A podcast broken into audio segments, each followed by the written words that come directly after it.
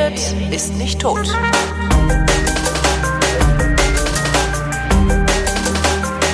Willkommen zu einer völlig neuen Ausgabe der völlig neuartigen, retrofuturistischen, ironisch modernen, geilobanen Unterhaltungsmatinee mit kryptozoologischer, radikal-pazifistischer Tradition, die fast alle Fragen vrindheitsgemäß, jedoch garantiert nicht zeitnah beantwortet, falls sie denn überhaupt an fragen.vrind.de geschickt werden. Hier ist die Vrindheit mit Alexandra Tobor. Und Holger Klein.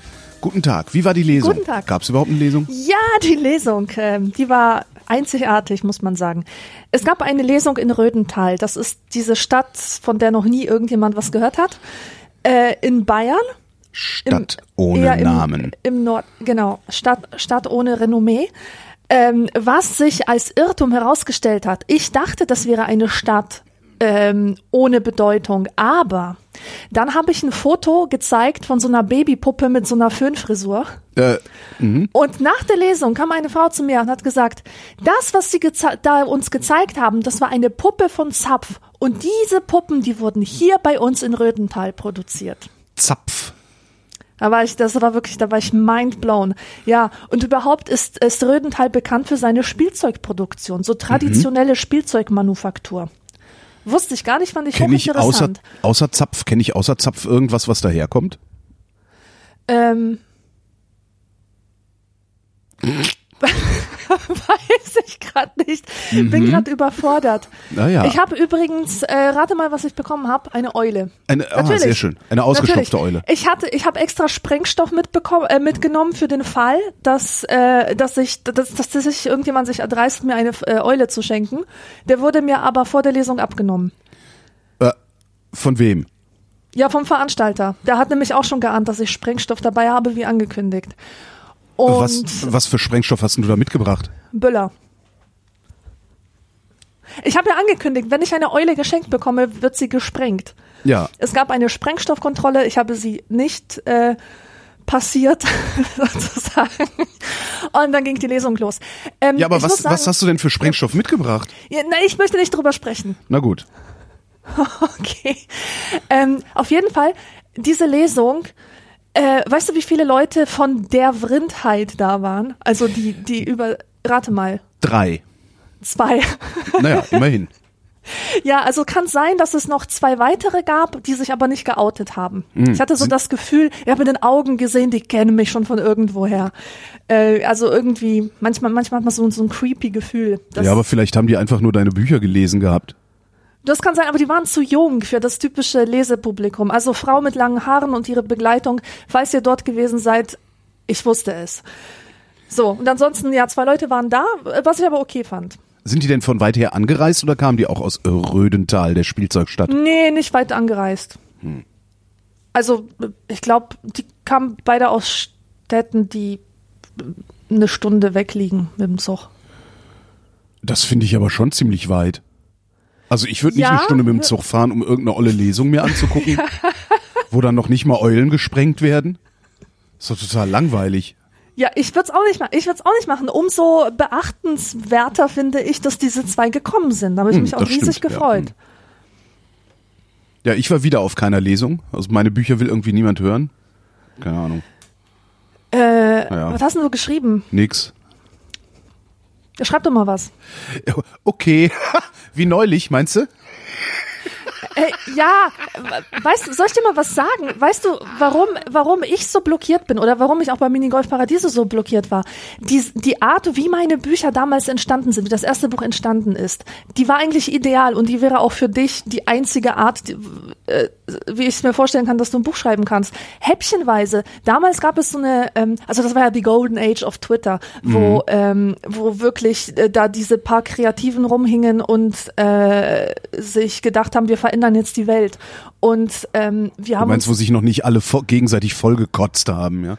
ja genau, das, das war wirklich beachtlich. Das ist 2009, 2010 so rum. Und äh, da gab es in Berlin immer wieder äh, so äh, selbstorganisierte Lesungen, wo jeder mal Texte vortragen konnte. Und im Grunde sind so, ist so mein erstes Buch entstanden, in dem ich für jede Lesung, die in Berlin stattfand, ein kleines Textchen vorbereitet habe. Aber waren das nicht sogar noch vor Twitter, diese Bloglesungen oder was meinst du? Ja, die gibt es, die gab es auch, aber unter Twitter, also unter der Herrschaft von Twitter, Ja. bekam das nochmal so, so einen neuen Twist. Ja, sowas Kann ich mich gar nicht ich mir auch dran bei dir erinnern. vorstellen. Also, Ja, ja, das kann sicherlich, ja, das, das kann ich mir auch gut vorstellen. Weißt du, Also, dann weil- hast du nicht so ein Riesenprojekt, so, oh, jetzt muss ich ein Buch schreiben, sondern genau. du schreibst quasi, ja, praktisch so einen kleinen Blogtext, der sich aber auch äh, gut performen lässt und äh, machst das dann so von, von Lesung zu Lesung. Und Ja. kaum hast du dich versehen, ist das Buch fertig. Stimmt.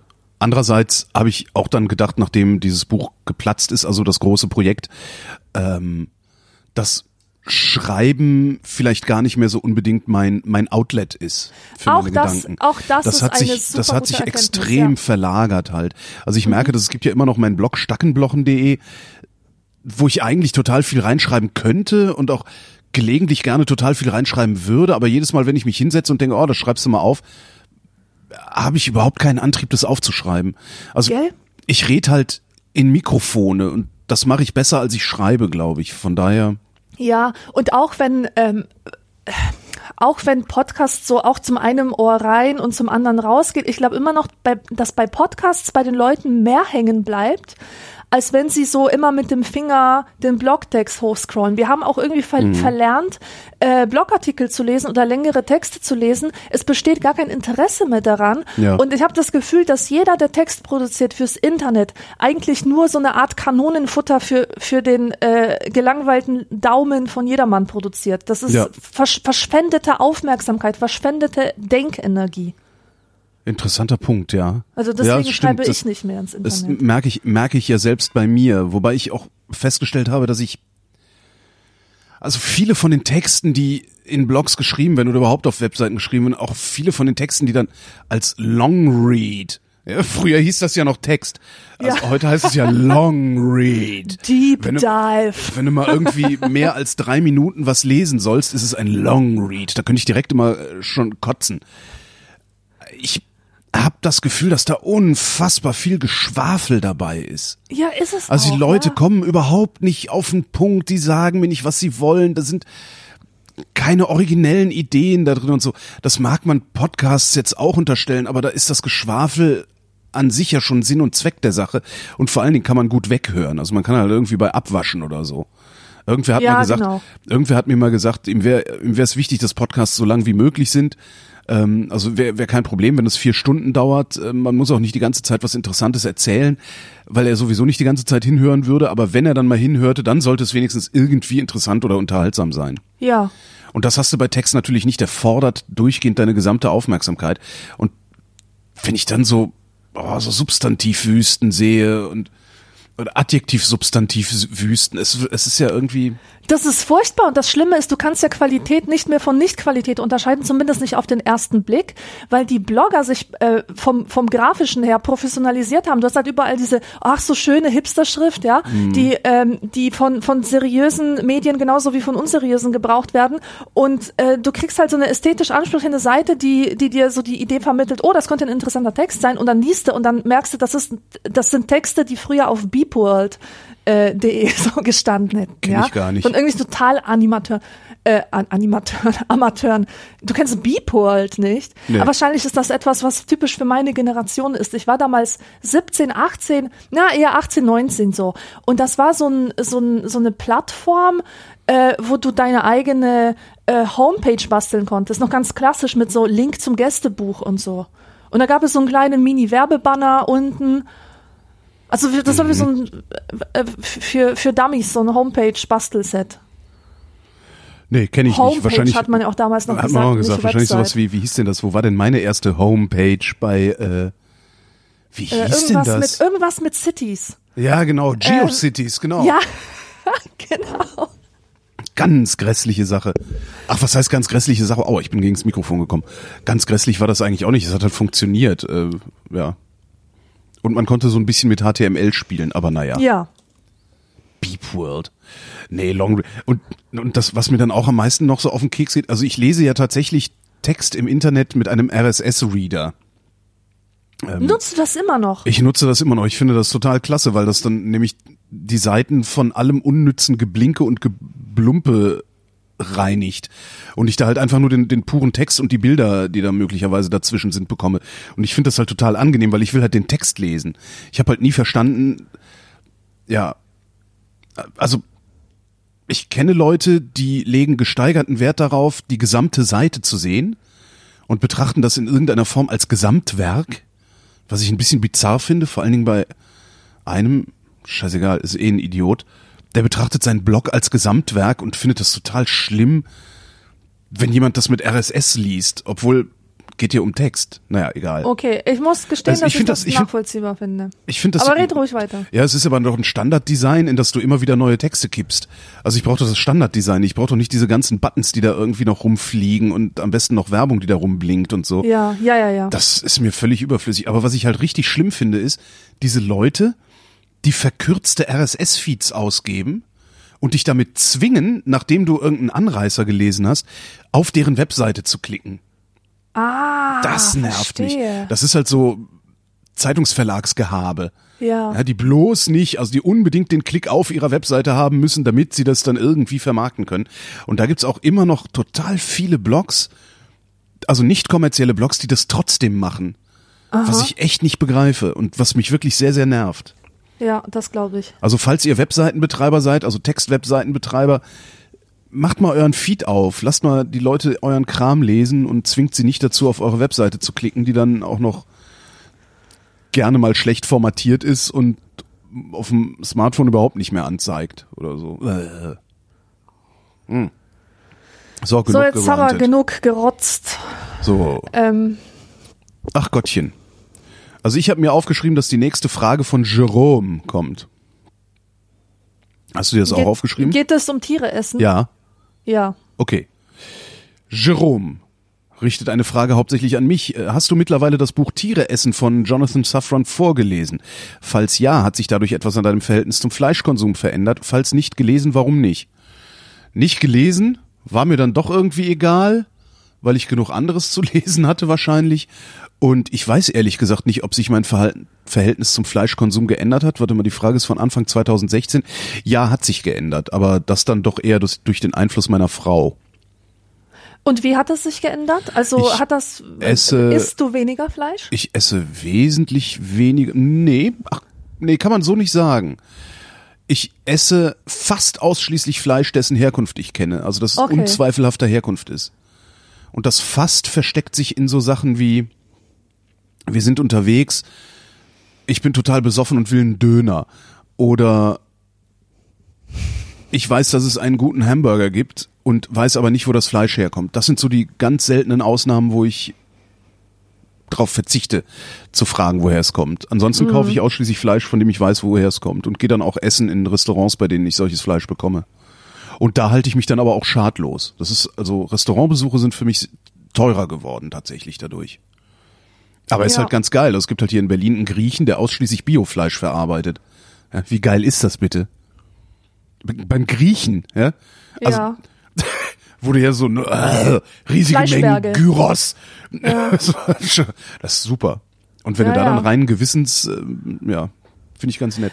Nee, ich habe schon wirklich lange versucht, viele Jahre lang habe ich versucht, vegetarisch zu leben, meinen Fleischkonsum zu beschränken oder einfach ganz sein zu lassen. Es waren immer so äh, Versuche. Das Problem ist, mir schmeckt Fleisch einfach viel zu gut. Und ähm, meine Haltung erinnert mich so ein bisschen an den heiligen Augustin, diesen Kirchenvater, der hat ja seine Bekenntnisse geschrieben. Berühmte Bekenntnisse. Das war so das erste Tagebuch der Menschheit sozusagen. Und ähm, da äh, richtet er sich an Gott und sagt, gib mir Keuschheit, aber noch nicht jetzt. Und genauso, und genauso habe ich es mit dem Fleischkonsum, ja. Lieber Gott, bitte mach mich zum Vegetarier, aber noch nicht jetzt. Ich habe viel zu viel Bock auf diesen Döner. Ja, aber, es, Obwohl ich eigentlich weiß, dass es besser wäre. aber welches Fleisch nimmst du? Also achtest du drauf, dass das artgerechte Tierhaltung war oder ist es dir da auch Leider egal? nein. Okay, Leider verstehe. nein. Nee, das habe ich tatsächlich hingekriegt. Und es ist natürlich in einer Stadt wie Berlin 2018 nicht mehr schwierig. Also das war vor 20 Jahren sah das noch ganz anders aus. Da war das auch eine Millionenstadt, aber da hast du hier wirklich suchen müssen, um ordentliches Fleisch zu kriegen. Aber mittlerweile bekommst du es an fast jeder Ecke. Also ich muss nicht mehr als 15 Minuten laufen, um äh, unfragwürdiges Fleisch zumindest roh zu bekommen, um es selber zubereiten zu können. Das geht echt ganz gut. Und das mit dem Vegetarisch, es wäre auch kein Problem, vegetarisch zu leben. Also Aber es ist auch so ein bisschen so, dass ich denke, ja, ich muss ja nicht. Ja. Ja, also wenn ich jetzt tatsächlich, wenn ich wenig Geld hätte, dann würde ich vegetarisch leben, weil das ist billiger als ähm, Fleisch zu essen. Jedenfalls ist es bi- billiger, also Fleisch essen ist billiger als vegetarisch zu leben, wenn du Drecksfleisch isst, aber das esse ich nicht. Und das würde ich, also tatsächlich wäre ich ärmer, würde ich auf, eher auf Fleisch verzichten, als darauf zu verzichten, ordentliches Fleisch zu essen. Ja. Ich habe ähm, die Tage was sehr Interessantes gegessen und zwar Insektenburger. Nein. Sehr Echt? geil, Hast du dich ja. getraut? Doch, das war jetzt gar nicht so. Also es gibt Aber halt da, da kommen nicht so Beine raus, oder? So ro ro genau die zappelnde Beine. Ah, das schreit auch noch. Ah, ah. Nee, das, das ist genau. Das ist eine Firma, eine deutsche Firma, zwei. Die haben wir auch interviewt, die Typen, beziehungsweise einen davon. Das sind irgendwie zwei so Mitte 20-Jährige oder sowas, die ähm, als Studenten in Asien im Urlaub waren, da Insekten gegessen haben, sich gedacht haben, ey, da kann man noch ein Geschäftsmodell draus machen. Dann hat der eine von beiden äh, seine Bachelorarbeit darüber geschrieben und die haben eine Firma gegründet. Ich weiß gar nicht, wo die sitzen, irgendwo in Westdeutschland. Und vertreiben mittlerweile, also haben jetzt auch Produktionsstraße und Zucht und tralala und vertreiben diese Burger hier in Berlin. Gibt's die bei Rewe und noch irgendwo. Musst du mal gucken, die heißen, wie heißen die denn? Siehst du, weiß ich nicht mehr. Das habe ich jetzt vergessen, so ein Scheiß.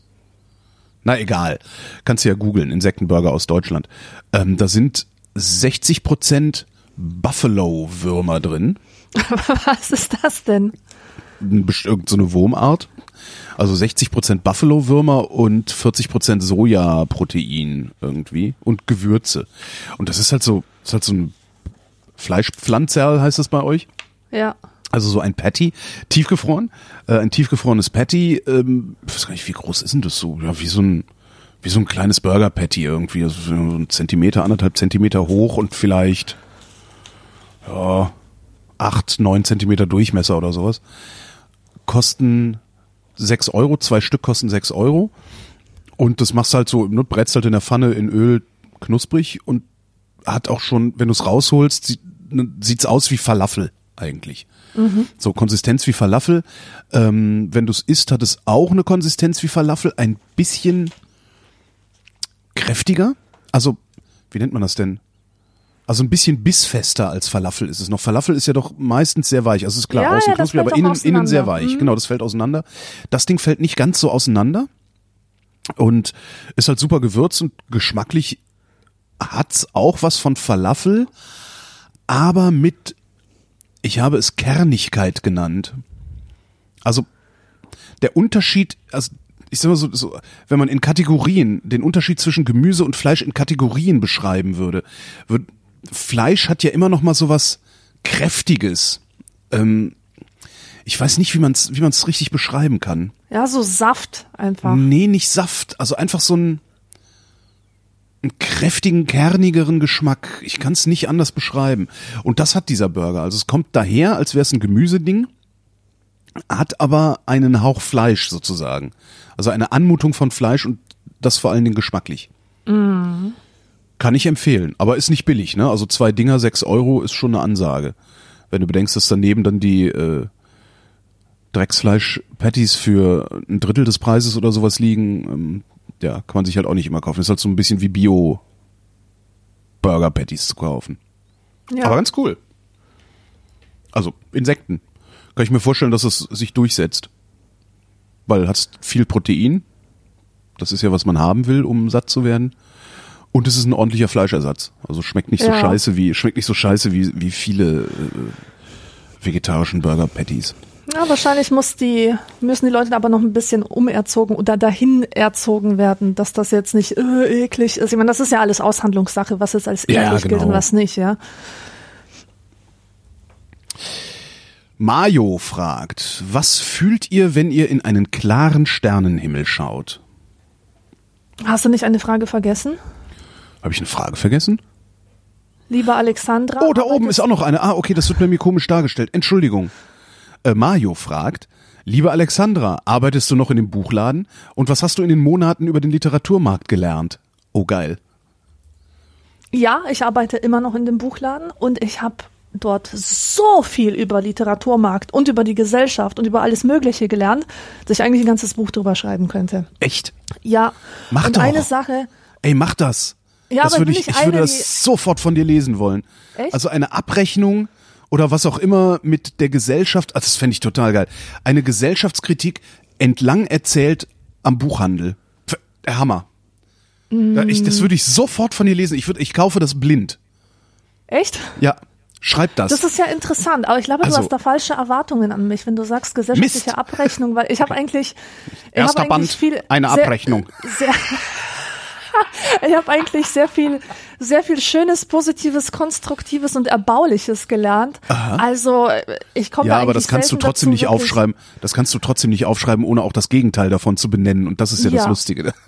Ja, ja, Na, erzähl natürlich. mal, ich will dir nicht. Also das, das ähm, Interessanteste, was ich wohl festgestellt habe, ist, dass alle meine, all mein Hass, all mein Unverständnis, all mein Zynismus und Sarkasmus gegenüber ähm, Buchverlagen und dem, was sie machen, wie sie Bücher gestalten, dass das total falsch war. Ich habe immer kritisiert, dass die Titel dämlich seien dass Ja. die Cover billig aussehen, dass äh, bestimmte Themen, äh, die ich persönlich für jetzt sowas von unwichtig halte, äh, sich total gut verkaufen, dass die Menschen ja wohl selber denken könnten, dass sie wohl intelligent genug seien, äh, dass sie ihr Buch finden, selber finden, dass sie sich nicht vom Äußeren äh, blenden lassen und so. Das stimmt alles nicht. Ich hatte also, äh, ich hatte ganz falsche Vorstellungen von dem, was beim Publikum ankommt und warum Menschen Bücher kaufen. Ich sehe, dass ein dämlicher Titel Leute anzieht, wie ein Magnet. Und der führt dazu, also es gibt zum Beispiel einen Bestseller, der heißt Am Arsch vorbei geht auch ein Weg. Würde ich nicht kaufen, aber okay. Ich auch nicht. Aber du glaubst gar nicht, das ist noch nicht mal ein besonders gutes Buch, ja? Ja. Du glaubst gar nicht, wie viele Leute das kaufen, weil sie den Titel so witzig finden. Und die denken sich dann, wenn sie das Buch mit diesem witzigen Titel jemandem schenken, der auch so witzige Sachen mag, dann ist das geil. Und das ist einfach, das funktioniert. Und ich habe im Buchhandel gelernt, dass dieses dass diese Idee, dass Titel funktionieren müssen, dass das wirklich nicht aus dem Nichts kommt, das hat, das ist, das, das hat wirklich eine Verwurzelung in dem, was wirklich passiert. Also die Kunden reagieren wirklich auf ganz bestimmte Weise, auf Motive, auf Themen und die und die wollen, die wollen zum Beispiel keine ernsten Bücher. Also wie, wie oft höre ich das? Da kommt jemand rein und sagt, können Sie mir ein Buch empfehlen, aber bitte nichts über Flüchtlinge.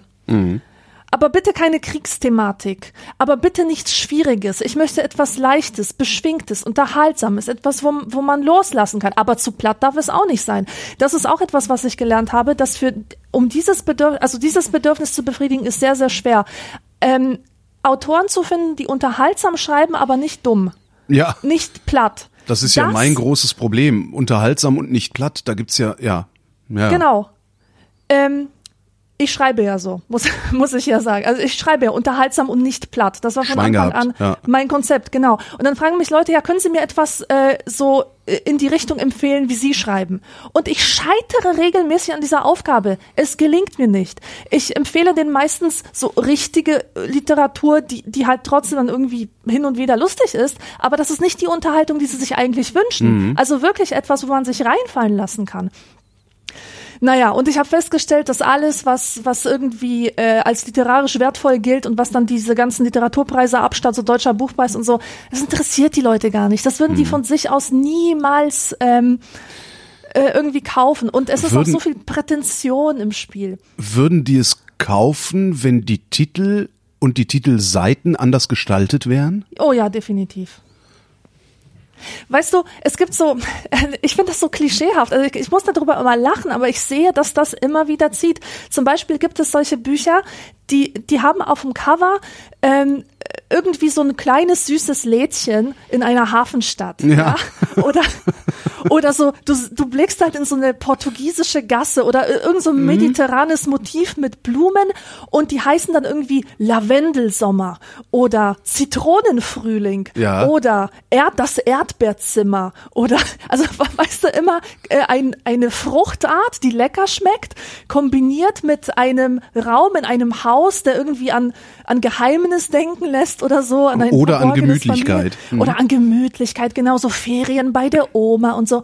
Und die Leute wollen sowas lesen. Die wollen, die wollen in Welten tauchen, nicht um etwas zu erleben, was irgendwie ihre, ihre Sicht auf die Welt erweitern würde oder um, um ein Erlebnis zu, zu haben, das, äh, auf das sie über anderen Weg nicht kommen könnten. Nee, die wollen etwas erleben, was schön ist, was angenehm ist. Weißt du, etwas, was sie schon kennen, das, mhm. das irgendeine Idee von Gemütlichkeit vermittelt, an die sie bereits anknüpfen können.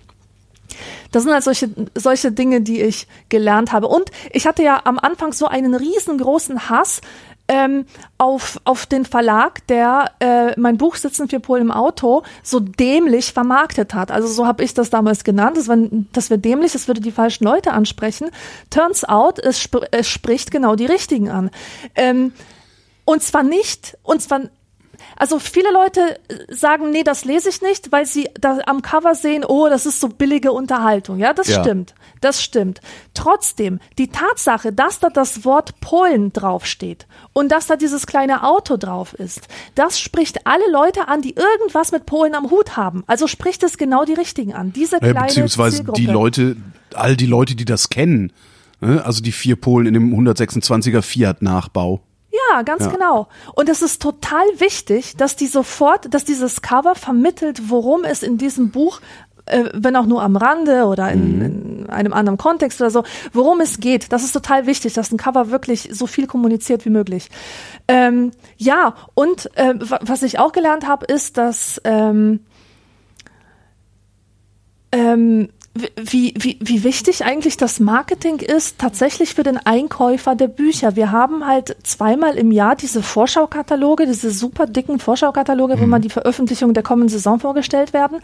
Und ich als Buchhändlerin, ich habe wirklich keine Zeit, über jedes Buch fünf Minuten nachzudenken, ob ich das jetzt bestelle für die kommende Saison oder nicht. Und deswegen solche Werbesprüche wie Bestseller-Marketing, Auftritte in Talkshows und bla bla bla, mhm. das, das fand ich immer unglaublich lächerlich. Heute verstehe ich das. Ich weiß, wenn ich mit diesen Dingen gelockt werde, ich weiß, es handelt sich um ein Buch, das in den Medien sein wird und demzufolge um ein Buch, das die Leute dann auch kaufen werden. Das ist nämlich immer so. Da kannst du Gift drauf nehmen. Wenn irgendjemand bei Markus Lanz wieder gesessen hat oder in einer anderen Talkshow und über sein sein Buch gesprochen hat. Am nächsten Tag sind genug Leute da, die dieses Buch kaufen wollen. Das funktioniert also immer noch. Ja, das funktioniert.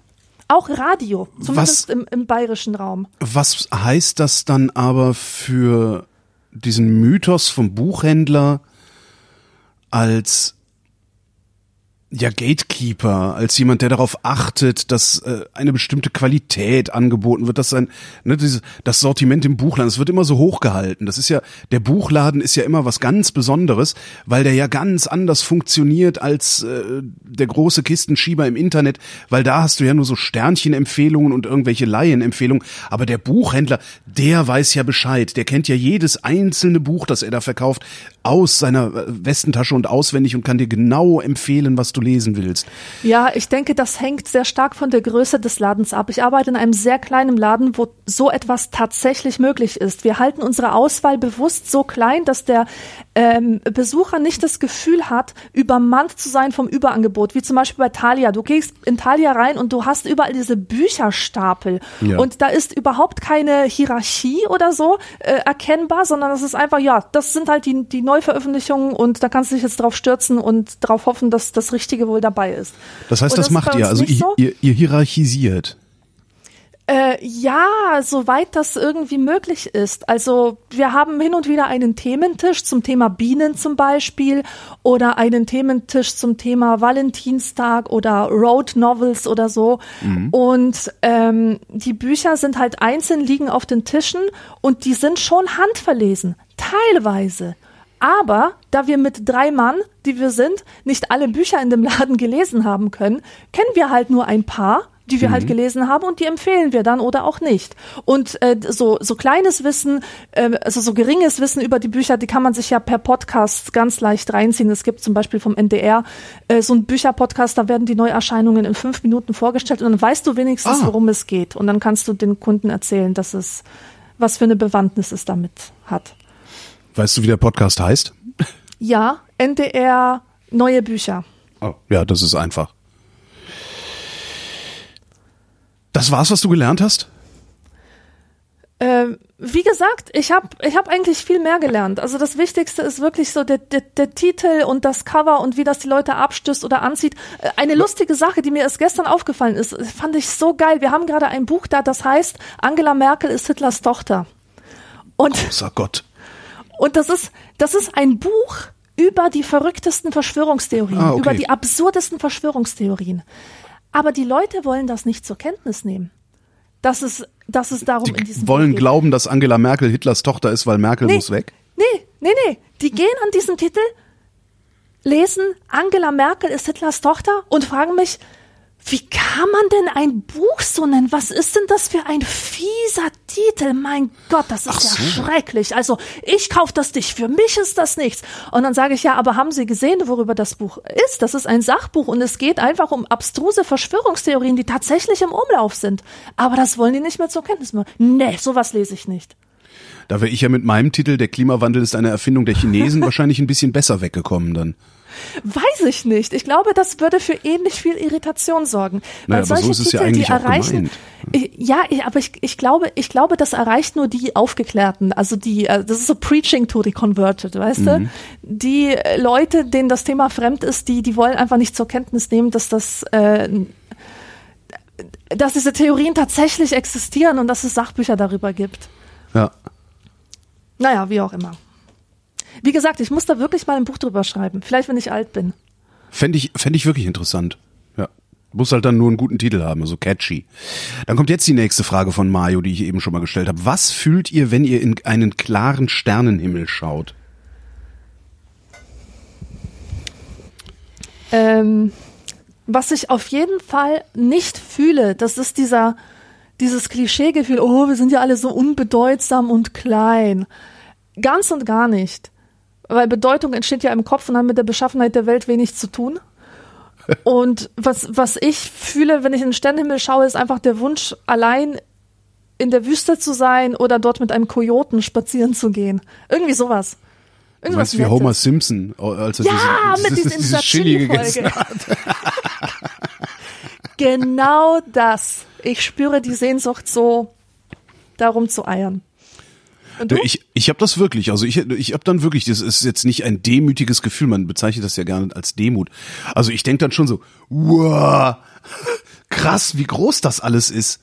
Also, das, also ich, ich bin davon sehr, sehr beeindruckt und äh, fange dann an, mir Gedanken darüber zu machen, ähm, über so absurde Phänomene, wie dass man an jedem Punkt im Universum im Mittelpunkt des Universums ist und so.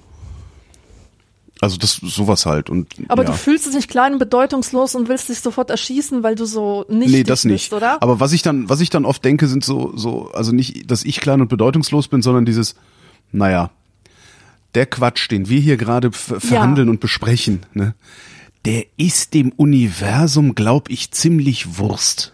Ja, ja, ja. Und da So, muss man gar nicht weit ins Universum schweifen. Ich stelle Ja, mir so stimmt. meditativ manchmal einfach vor, dass ich so ein Astronaut bin, der sich immer weiter von der Erde entfernt. Weißt du, erst Mhm. sieht er noch die Lichter der Städte und dann immer weiter, immer weiter, dann werden die einzelnen Kontinente sichtbar. Ich muss mich eigentlich nur so weit entfernen in Gedanken, um, äh, um, um wieder eine klare Perspektive auf meine Probleme zu kriegen. Ja. Ja, wobei das noch nicht mal eine Perspektive auf meine Probleme ist. Dass, dass die für den Arsch sind, fällt mir eigentlich jeden Tag Das ist ein bisschen die auf. Relativität. Ja, okay, die Relativ, ja. Ich meine dann eher so gesellschaftlich und so, weißt du, so, oh, also selbst der Klimawandel, ja, pff, ist dann angesichts dessen ist auch der irgendwie egal. Ist halt eigentlich alles egal, weil es geht halt seinen Gang. Ja, und da werden wir auch nicht viel dran ändern. Also natürlich am Klimawandel könnten wir was ändern, aber wenn du das Ganze dann hochdimensionierst oder hochskalierst aufs ganze Universum, ist es halt auch, ja, mein Gott, da verbrennt halt wieder mal ein Planet. Ja, aber das ist dann auch wieder diese nihilistische Haltung, die ich dann kritisiere, weil nur weil es so ist und wir diesen Geschichten Daraus des Universums Politik werden zu lassen. Ja, Dafür genau. haben Menschen Prügel verdient. Ja, Ja, so ja. ist es. Ja, ja. Also wer aus Nihilismus Politik macht, der hat ein paar aufs Maul. Also, ja, klar.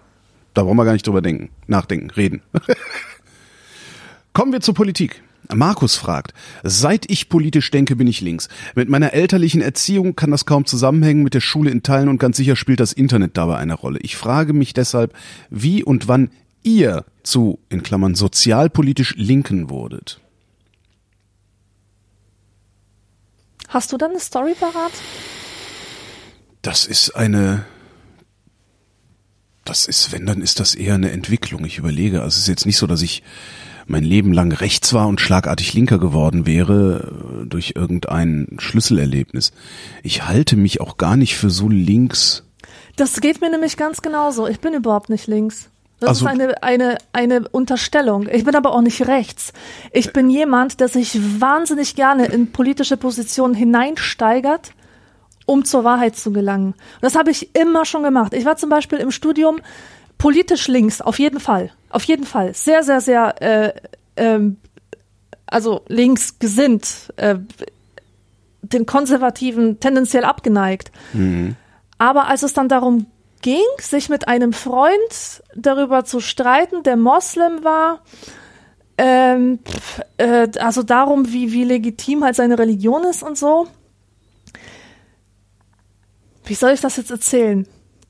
Ich musste, um mit ihm diskutieren zu können, mich total reinsteigern in eine islamkritische, aber sehr rechte Position. Ich verbrachte sehr, sehr viele Stunden auf freedom.org, so hieß das, glaube ich.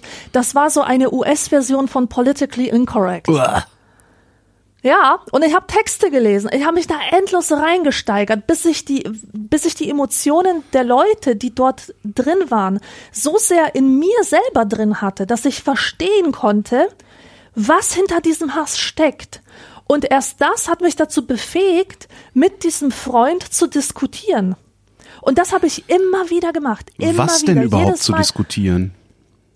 Ähm, seinen Glauben zu diskutieren, die Legitimität seines Glaubens. Wie kann man denn die Legitimität des Glaubens irgendeines Menschen diskutieren wollen? Ja, wie? Ganz normal, so wie du aber alles das- andere diskutierst. Das ist doch seine Sache. ja, natürlich ist das seine Sache, aber er wollte, er, er wollte mit mir darüber sprechen, ob es er hatte ja die These, dass der Islam wissenschaftlich be zu begründen sei. Also, weißt du? Ja, okay. Ja, über Und- sowas diskutiere ich ja gar nicht. Das ist ja dummes Zeug. Ja, aber da er ein, da er ein junger, formbarer Mensch war, Ja. äh, musste ich mit ihm ins Gespräch irgendwie kommen. Und in diesem, in diesem äh, Sinne habe ich mich halt mit, mit allen möglichen Quellen auseinandergesetzt. Ich habe Videos von diesem Pierre Vogel geschaut, bis zum Abwinken, ja, um seine Position zu verstehen. Und ich habe alles angeschaut, was von der anderen Seite kommt. Ich liebe es, wirklich in diese extremen äh, Positionen abzutauchen. Oder eine meiner absoluten Lieblingsphilosophinnen ist eine äh, 1A-Sexistin, Camille Paglia heißt die. Und äh, die ist die ist pures Feuer, die ist einfach so geil, die das ist so eine scharfe Denkerin und ich bin nicht mit ihr einverstanden, aber durch ihre Extremität äh, macht sie es mir leichter, mir eine Meinung zu bilden, die ich wirklich als Meinung bezeichnen kann und nicht als irgendeine Wohlfühlposition, die ich mir schon aus vorgegebenen Angeboten ausgesucht habe. Um zu sagen, ja, ich mache damit, weil das am wenigsten gefährlich und das klingt ja so nett, wenn wir uns alle so gut verstehen. Weißt du? Und wenn alle Leute einer Meinung sind, dann stürze ich mich erst recht auf die andere, einfach um zu gucken. Ja, aber das da kann auch dran? ziemlich in die Hose gehen, ne? Das kann man sich ja dann ganz gut angucken bei denen, die da gerade alle so nach rechts abdriften und zu Menschenfeinden werden. Ähm, die Frage ist doch nicht, wie bildest du dir deine Meinung, sondern hast du irgendwelche Prinzipien, die man als links oder als rechts bezeichnen könnte? Ja, auf Also, jeden Fall. Also und- so gesehen bin ich links und ich äh, Eben. das äh, Und widerspricht woher kommen diese meinem Intellekt. Prinzipien? Ja, ja, okay. Woher kommen die? Die kommen aus meiner Lebenserfahrung. Weißt du, ich bin, ich bin als armes Kind aufgewachsen mit Migrationshintergrund in einer Gesellschaft, in der ich immer der Arsch war und ich weiß, es gibt Leute wie mich, auch mit Migrationshintergrund, die haben irgendeine Form von, von Aufstieg geschafft und müssen jetzt nach unten treten und mhm. beweisen, dass, dass die anderen halt scheiße sind und Unterschicht und sie, die Emporkömmlinge und so. Das ist, das ist ein sehr gängiges Muster, was passiert. Aber bei mir hat es ähm, persönlich dazu geführt, dass ich eine unendliche Solidarität mit diesen Menschen spüre, weil ihre Probleme ja, meine Probleme waren das ist ja und sind teilweise immer noch. Urlinks Solidarität ist ja ein urlinkes Prinzip. Ähm, das rechte Prinzip ist ja dann dagegen, das äh, ja das Individuum zu stellen, ne? zu sagen, wenn's, wenn wenn jeder an sich denkt, ist an alle gedacht. Das ist ja eher ja. so rechts und ja. äh, alle haben an alle zu denken, ist ja eher so links. Ja. Ähm, ich weiß nicht, woher das kommt. Das, das kommt von meinen Eltern. Also, dass ich da ge auch gewisse Abweichungen von habe, das ist ja, halte ich für völlig normal, weil wir leben halt auch in einer Welt, die, also wir leben halt im Kapitalismus, der Kapitalismus ist nicht links. Ja? Und ich bin halt Kapitalist und habe aber zumindest Ideen, wie man diesen Kapitalismus in so geregelte Bahnen lenken könnte, dass er dann wieder solidarisch wäre. Das heißt, so gesehen bin ich dann sicherlich links. Aber so das, was man so landläufig auch vor allen Dingen in so Internetdiskussionen als links bezeichnet, das bin ich nicht. Eben, ich nämlich auch nicht. Und ich hatte im Studium oft genug Gelegenheit, bei den Linken vorbeizuschauen, ja. bei der Antifa, bei den, bei der Feministen, bei dem Lesbo, Schwul, äh, nee, wie, wie heißt das? Keine Ahnung. Feministisch, lesbo, schwulen Referat, keine Ahnung, irgendwie sowas. Und alles, was ich dort gesehen habe, hat mich einfach abgestoßen. Und wobei da äh, auch die Frage nicht, ist, das war nicht mein Linkssein. Wobei da auch die Frage ist, ob das wirklich links ist, also ob es da um Solidarität geht oder ob es da am Ende nicht auch bloß um Herrschaft geht. Meiner Meinung nach war das strukturell immer die gleiche Sache wie bei den Rechten, was ich dort gesehen ja. habe. Ja, nur dass die Rechten es Und, schaffen, ihre Reihen geschlossen zu halten, was sehr ja. faszinierend ist. Wahrscheinlich auch, weil die rechte Ideologie einfach wesentlich simpler zu durchdringen ist. Hm. Ja, aber ein, ein, ein singuläres Ereignis, nee. Also das hat mein, meine Eltern sind gute Menschen, die haben ja. mir beigebracht, ein guter Mensch zu sein oder zumindest zu versuchen, ein guter Mensch zu sein. Ja, die genau. haben mir genau. beigebracht, nicht zu lügen, die haben mir beigebracht, nicht zu stehlen, die haben mir beigebracht, nicht Schwächere zu verhauen und und sowas. Also ja, und in der Meine Schule, Eltern haben in der auch Schule hatte ich, dass jeder Mensch Respekt verdient. In der jeder. Schule hatte ich einen Lehrer, der, der in den 80er Jahren schon darlegen konnte, warum die Neoklassik ein Irrweg ist. Also jetzt wirtschafts, äh, wirtschaftstheoretisch. Neoklassik ist die Idee, dass, ähm, naja, was dann irgendwann zum Neoliberalismus degeneriert ist. Das ist so eigentlich Neoklassik. Also, äh, ne, dass jeder am Markt äh, nur nach seinen nur auf seinen eigenen Vorteil bedacht ist und so. Und das ist halt nicht so. Also es trifft nicht jeder rationale ökonomische Entscheidung. Und das war in den 80er Jahren schon klar und es wollte halt keiner hören und darum haben wir halt heute die Probleme, die wir haben. Ähm, das sind so, zumindest so Bausteine, an die ich mich erinnere. Also mein, meine Eltern eben mit dem guten Menschen, mein Lehrer Dietmar Wagner, der nach heutigen Kategorien wahrscheinlich auch Sozialist war ähm, und mir einen bestimmten Blick auf die Ökonomie verschafft hat ja, und dann der Rest war eigentlich Intellektualisierung, beziehungsweise, dass ich mich gefragt habe, in was für einer Welt will ich eigentlich leben? Und dann kann man eigentlich nur links werden, wenn man sich diese Frage stellt. Also ich bin immer sehr Nicht verblüfft. Genau. Ich bin immer sehr verblüfft, wie Menschen überhaupt diesen extremen Individualismus predigen können und dieses extreme, was ja auch die FDP so propagiert seit vielen Jahrzehnten schon, jeder sei seines Glückes Schmied und so, das sind ja eher so rechte Motive. Und wenn ich mir überlege, nee, ich möchte halt in einer Welt leben, in der nicht jemand auf die Fresse kriegt, weil er schönere Turnschuhe anhat als der andere. Ja. So, dann habe ich zwei Möglichkeiten, das zu verhindern durch Repression. Repression finde ich scheiße. so, das funktioniert nicht. Ähm, natürlich kann ich auf die Einsicht der Menschen hoffen, dass sie denken, nee, der hat auch für seine Turnschuhe gearbeitet, aber das funktioniert halt nicht immer, sonst hätten wir keine Kriminalität. Also muss ich gucken, dass ich Verhältnisse schaffe, in denen möglichst jeder solche geilen Turnschuhe haben kann oder zumindest ähnlich geile Turnschuhe. Oder das heißt die Abstände Startbedingungen oder ja. ähnliche Startbedingungen oder sowas und die die gibt's halt nicht und es, ich bin immer wieder verblüfft, wie jemand tatsächlich bin ich verblüfft, wie jemand sich, wenn ich mir das politische Spektrum anschaue, wie jemand sich zur CDU hingezogen fühlen kann, zur FDP hingezogen fühlen kann. Ähm, das ist unsolidarisch, was da passiert. Bei der Union, also wenn du diesen christlichen Anspruch hernimmst, da, da ist wenigstens noch so ein bisschen Solidarität drin und zwar für die Gemeinde.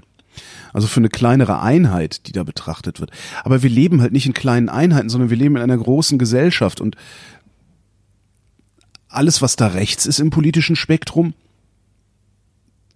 lässt willentlich Teile dieser Gesellschaft hinten runterfallen.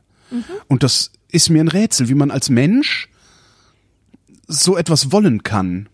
Das ist Egoismus, das ist purer Egoismus. Ich bin auch, auch egoistisch. Ich bin auch egoistisch und habe einen Mangel an Erfahrung. Ich bin sogar sehr egoistisch. Ich möchte alles für mich selber haben. Aber ich muss doch irgendwann begreifen, dass beim Versuch, alles für mich selbst haben zu wollen, ich so viele Menschen, wie nennt man denn das? Ich so viele Menschen beschädige. Beschädige, genau, dass sie irgendwann mich beschädigen werden. Aber siehst du, das ist und genau ich, die Erfahrung, ich, was ich halt ich spreche. Wovon ich halt abstrahiere, also wenn ich mich sage, dann meine ich nicht mich persönlich. Ja, weil wenn ich reich wäre, wenn also mein Egoismus funktioniert hätte, wäre ich auch in der Lage, mich gegen diese Beschädigung durch die anderen zur Wehr zu setzen. Bis zum Ende meines Lebens und danach könnte ja. mir alles egal sein, beziehungsweise wäre ich so reich, dass meine Kinder auch noch gestopft wären und äh, sich Sicherheit leisten könnten. Wenn ich mich meine, dann meine ich mich und meinesgleichen, also die Leute, mit denen ich zusammenlebe ich reduziere das immer auf diesen einfachen Satz, den sage ich sehr, sehr oft. Ich möchte in einer Welt leben, in der ich nicht davor Angst haben muss, auf dem Weg zur S-Bahn von jemandem abgezogen zu werden, der weniger hat als ich, nur weil ich mhm. ihm ständig einhämmere über Werbung und alles Mögliche, dass er das Gleiche haben kann wie ich. Ja. Da möchte ich gerne einen Ausgleich sehen und den sehe ich im politisch rechten Spektrum nicht. Ganz im Gegenteil. Mhm. Da sehe ich, dass die Gesellschaft noch stärker gespalten wird. Ja. Und das auch schon bei der Union. Also es ist nicht so, dass ich die Union für, äh, für eine linke oder nach links gerückte Partei halte.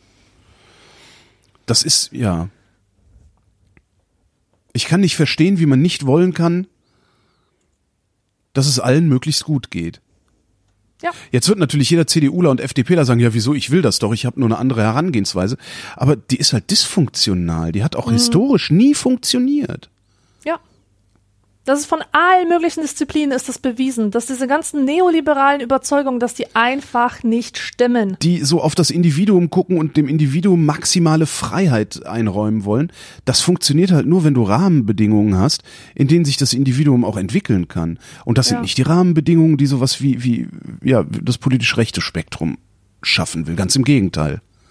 Also, weil die tun ja auch gerne so, als würden wir im Vakuum existieren. Das tun wir ja gar nicht. Ja, mhm. wenn ich, wenn ich jetzt meines Glückes Schmied sein sollte, hätte ich wesentlich bessere Startbedingungen, weil ich muss keine Miete bezahlen. Ja, dann konkurrier doch mal mit mir, du arme Sau, die 50 Prozent ihres Einkommens alleine schon für das Dach über dem Kopf ausgeben ja. muss. Dann wollen wir mal gucken, wer hier seines Glückes Schmied ja. ist. Ja. Und du merkst, dass mich das, das regt mich nicht auf, sondern das irritiert mich sehr. Ich, mich irritiert, wie man, ich tatsächlich, ich verstehe nicht, wie man so denken kann. Wenn man sehr religiös ist, katholisch, also christlich, ne, christlich fundamentalistisch beinahe, da kann ich mir das vorstellen, woher das kommt, weil, obwohl, nee, auch nicht. Wenn man alttestamentarisch fundamentalistisch ist, dann kann ich mir das vorstellen. Aber selbst das Neue Testament, das ist, das ist sozialistisch. Ja, natürlich ist das sozialistisch. Und, und das ich, CNCDU, das steht schon lange nicht mehr für, fürs Christliche. Das ist so, es, das, mir ist das ein völliges Rätsel, wie man, wie man unbarmherzig sein kann, wie man, das verstehe ich nicht. Und gleichzeitig gebe ich nicht jedem Penner, der in der Bahn sitzt, was. Und gleichzeitig regt es mich fürchterlich auf, wenn diese, wenn diese Scheißstinker in der S-Bahn sitzen und ich mich da nicht in diesen Wagen begeben kann, mhm. weil es wirklich dermaßen nach Pisse, Kotze, weiß ich nicht was stinkt. Ähm, und weißt du, das, das ist so der Witz und darum habe ich auch wieder Probleme, mich als links einzuordnen, weil letztendlich ist es menschenverachtend, dass mich das aufregt. Mhm. Wenn ich ganz ehrlich bin.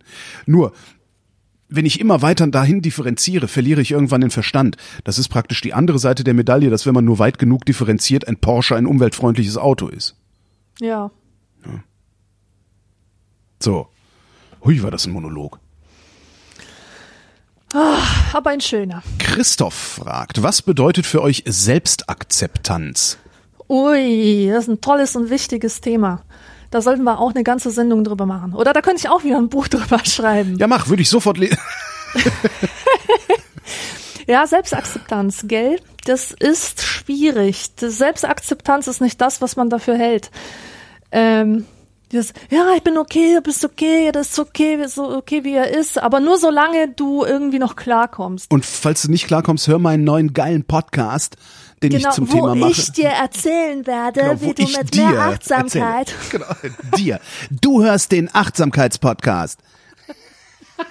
Ist das nicht eine Unart? Ich kann dir noch eine Unart. Also hör mal, ich, Diese ganzen Scheiß Self, wie heißt nicht. das da, diese ganze komische Top Ten Liste. Ich immer, wenn ich mal da bei iTunes gucke, denke ich, Coaching Bullshit. Coaching Bullshit.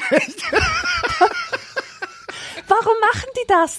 Warum Ähm, die sprechen die, warum sprechen die dich mit du an? Was ist so, das? Ist das, das- so eine dumme Übersetzung aus dem Englischen, Nein, wo es halt kein sie gibt? Oder was, was bilden die sich ein? Das wenn ist, ich, äh, wenn ich zu einer Masse von Menschen spreche, die ich nicht kenne, dann kann ich Nein. sagen ihr, wenn ich es nicht vermeiden kann. Aber ich sag doch nicht du. Das hört man, Das, das, hört man sich so beim, falsch an. das hört man beim Deppenradio ja auch sehr häufig, dass Moderatoren da duzen, ja. Du hörst den und den Sender. Ich habe sogar schon mal, äh, ich weiß gar nicht mehr, wo das war, ich glaube in Hessen, einer von diesen Spackensendern, äh, du fühlst den und den Sender, haben sie auch schon du gesagt. Scheiße. Das ist, ähm, da gibt es gibt halt so ähm, Berater, ne, so Hörfunkberatungsunternehmen, ähm, die alle nicht wirklich Ahnung von Hörfunk haben oder zumindest, ich sag mal, 90 Prozent dieser Firmen haben nicht wirklich Ahnung davon, was sie machen, sondern kopieren Rezepte aus den Vereinigten Staaten. Und zwar auch Rezepte aus den äh, wahrscheinlich 90er Jahren des letzten Jahrhunderts und erzählen halt so Sachen. Und da gibt es eine, eine Erzählung, die lautet, Radio hören, und das ist ja beim Podcast hören genauso, ist ein sehr, eine sehr individuelle Rezeption. Also du sitzt da alleine und hörst alleine einem Sprecher zu oder zwei Sprechern zu. So, und darum sollte man duzen, um dem Menschen noch näher zu kommen, um dem quasi auf dem Schoß zu sitzen, während man mit ihm redet. Ich finde es ekelhaft Das sind falsch die ganzen, und ich, es ist halt, das, ich finde das halt absolut dumm. Also das ist halt, das ist nichts anderes als anbiedernd. Und genau Ja. darum hört man es eben auch im Privatfunk und im seriösen Rundfunk hört man sowas nicht. Ja, darum hört man auch im Privatfunk die Leute immer so ein bisschen so sprechen. Du hörst Scheißdreck Radio. So. Die, die drängen sich dir damit noch ein Stück weiter auf. Das ist das, das, also sowohl die Ansprechhaltung, die sie haben und die Sprechweise, die sie haben, ist ein sich au- dir auf den Schoß setzen, ein sich dir aufdrängen und das Du ist ein noch weiteres sich dir aufdrängen. Das ist im Grunde, erinnert mich das immer so ein bisschen an, ja, so Leute, die an deinem Arm zupfen, wenn sie irgendwas von dir oder dich ständig pieken, wenn sie was, wenn sie mit dir reden. Weißt du, so hier, immer, du, da, hm, da, ne. Oder Menschen, du. oder Menschen, die ständig deinen Namen sagen, Alexandra, wenn sie mit dir sprechen. oh Gott, ich hasse das. Das, das ist das, nein, das ist ganz, das ist ganz furchtbar und das ist, ist ich, ja, also, weißt du, was damit Hand in Hand geht? Das ist ein Phänomen, das mir letztens aufgefallen ist. Da könnte ich kotzen. Diese ganzen Coach-Bullshit-Podcaster und Podcasterinnen, ja, ähm, die checken nicht, was heißt, die checken nicht, die, ähm, vielleicht checken wir da was nicht, aber dass, dass Podcasts eine, eine, ähm, wie sag ich mal, auditiv, au, äh, eine, das ist eine Sache zum Hören. Ja. Und so wie wir uns das alle am Anfang gedacht haben, werden über Podcasts Inhalte übermittelt. Interessante Inhalte zum Beispiel, wertvolle Inhalte. Unterhaltung, es geht um Orientierung, Themen. ja. Es geht um Themen. Und wenn es um Personality geht, dann ist das die Personality, die sich über die Stimme mitteilt, über das, was gesagt wird. Und jetzt sehe ich diese Nulpen und Kackbratzen äh, auf Instagram Mhm. alle zwei Minuten ihre Fresse posten mit dem Capture ich bin die so und so, das Gesicht hinter dem Podcast so und so. Mhm. da geht's halt, Und also da- das macht mich auch sprachlos. das ist halt eine ganz anderes, ein ganz anderes Verständnis dieses, dieses Werkzeugs, was wir hier benutzen oder dieses Kanals Podcast. Also das, Die- ist, das ist nicht meine Podcasts. Das Na, ist das- irgendwas anderes. der Antrieb ist halt ein ganz anderer. Also ich unterstelle mal, wir machen das, weil wir können, weil wir Geld damit verdienen wollen, weil wir Geschichten erzählen wollen, weil wir unterhalten wollen, weil wir Orientierung bieten wollen, warum auch immer. Also es gibt entweder, also es gibt irgendein, wie nenne ich's? Hm. Es gibt irgendein erstmal Nee, ich, ich muss von der anderen Seite kommen. Also du hast da so einen Influencer. Also, oft sind es ja dann diese, diese Coaching-Bullshit, das sind ja oft Influencerinnen, so Clean Eating und Scheiß. Ne? Ähm, die haben halt ein Produkt zu verkaufen und dieses Produkt sind sie. Ja. Oder ein Buch, das sie geschrieben haben. Oder ein Smoothie, den sie gemischt haben. Oder irgendwas. Meistens sind es aber erstmal sie selbst. So. Und was sie ja verkaufen als Influencerin, ist eine Reichweite. Und diese Reichweite, die haben sie dann irgendwo erzeugt, auf Twitter, auf Instagram, Snapchat, TikTok, keine Ahnung, wie sie alle heißen. Und entdecken halt Podcasts als weiteren Kanal, um Reichweite zu erzeugen. Ja. So, da, da, da geht es eigentlich gar nicht mehr darum, irgendwas zu machen, weil man Spaß dran hat und damit dann vielleicht sein Geld zu verdienen. Ja, weil das ist ja, ist einer, einer der Coaching-Bullshits ist ja immer, wenn du, äh, finde raus, was du am liebsten machst und was du am besten kannst.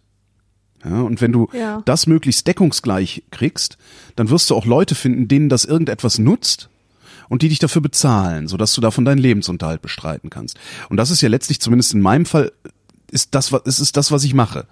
Ich quatsche gern, ich höre mir gern Geschichten an und ich kann das auch ganz gut und kann damit tatsächlich meinen Lebensunterhalt verdienen. Bei denen ist es aber anders. Die sind einfach irgendwie und haben Ja. festgestellt, dass wenn sie sich ständig fotografieren, Menschen sich das angucken, dafür Werbekunden Geld bezahlen und je mehr Menschen sich das angucken, desto mehr Werbekunden bezahlen Geld. Nö, nö, nö, nö, nö. Und dann nimmst du natürlich jede die sich bietende Gelegenheit mit, noch tausend, noch fünftausend Leute Ja, abzugreifen und zu sagen, okay, das kann ich weiter vermarkten. Also da ist ein Vermarktungsinteresse steht dahinter, das Ja. bei uns erst an zweiter Stelle kommt. Ja. Genau. Und die Inhalte werden dann irgendwann egal. Die werden egal, ja. Ja, ja. Mehr noch, man lässt sich kaufen für die Verbreitung bestimmter Inhalte. Was ja auch okay ist. Ich, ich, das ist ja Werbung. Und es gibt ja auch Podcasts, die das machen. Und ich finde das völlig in Ordnung, wenn die sagen, okay, hier ist unser Sponsor sowieso, der gibt uns halt Geld, damit wir diese Sendung machen können, die wir aber nicht machen, damit uns Sponsoren Geld geben. Ja. Das, das, natürlich rüttelt sich das dann hinterher sein. Wenn du dann irgendwann in meiner Situation bist und sagst, ich verdiene damit meinen Lebensunterhalt, bin ich natürlich gezwungen, Sendungen zu machen, um meinen Lebensunterhalt zu verdienen. Ja, das heißt, wenn mich keiner dafür bezahlt, dass ich das tue, muss ich mir einen anderen Job suchen, dann mache ich diese Sendungen nicht. Das ist, ist natürlich ist das so ein blöder Teufelskreis, so eine blöde Abhängigkeit, die dann irgendwo kippt. Aber mein eigentlicher Antrieb, mit dir einmal im Monat hier diesen Scheiß zu machen, ist, es macht Spaß. Ja. So. Und dass dann hinterher noch ab und zu mal jemand einen Euro in den Hut wirft, super. Ja, das macht das, das, das macht halt noch mehr Spaß. So kann man es vielleicht nennen. Ja. Aber wo ich ja eigentlich hin wollte, ist gar nicht mal die, ähm, dieses Duzen da. Das ist ja, das ist ja Killefit. Sondern tatsächlich der Antrieb, der dahinter steckt und die Inhalte, die da erzählt werden. Und alles ist immer irgendwie diese Selbstoptimierungsscheiße. Ja? Du kannst alles schaffen. Ne? Menschen leben, tanzen Welt. Das hat der Böhmermann ja wirklich Ja. 1A abgebildet, was die alle für einen Scheiß reden. Ja. Ja. Und das ist tatsächlich, ich habe mal mit einer Facebook, äh, mit einer Instagram-Influencerin äh, und Health-Bloggerin gesprochen, die tatsächlich gesagt hat, ich habe jetzt auch einen Podcast, damit kann ich mehr Reichweite, damit kann ich noch mehr Reichweite generieren.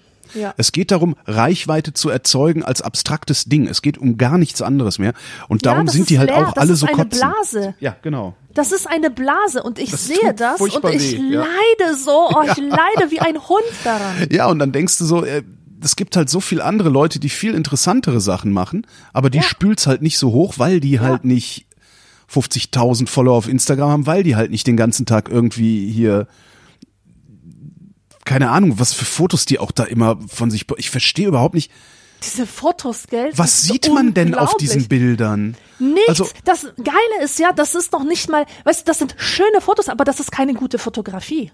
Gute Fotografie sieht ganz anders aus. Ja. Die, es gibt einen fantastischen Instagram-Account, bitte folgen. Der heißt Insta Repeat. Und das ist, da steckt eine Frau dahinter und die zeigt, dass diese ganzen Influencer-Fotos alle wie aus einem Guss sind. Die findet zum Beispiel zehn Bilder oder neun, damit es in diese äh, Kästchen passt. Ja. Neun Bilder, die exakt gleich aussehen, wo irgendwie so ein Typ vor einer Höhle steht mit einer Tasse, mit einer dampfenden Tasse und an seiner, äh, an seinem Handgelenk ist irgendeine so eine geile Uhr, die er gerade vermarktet, ja.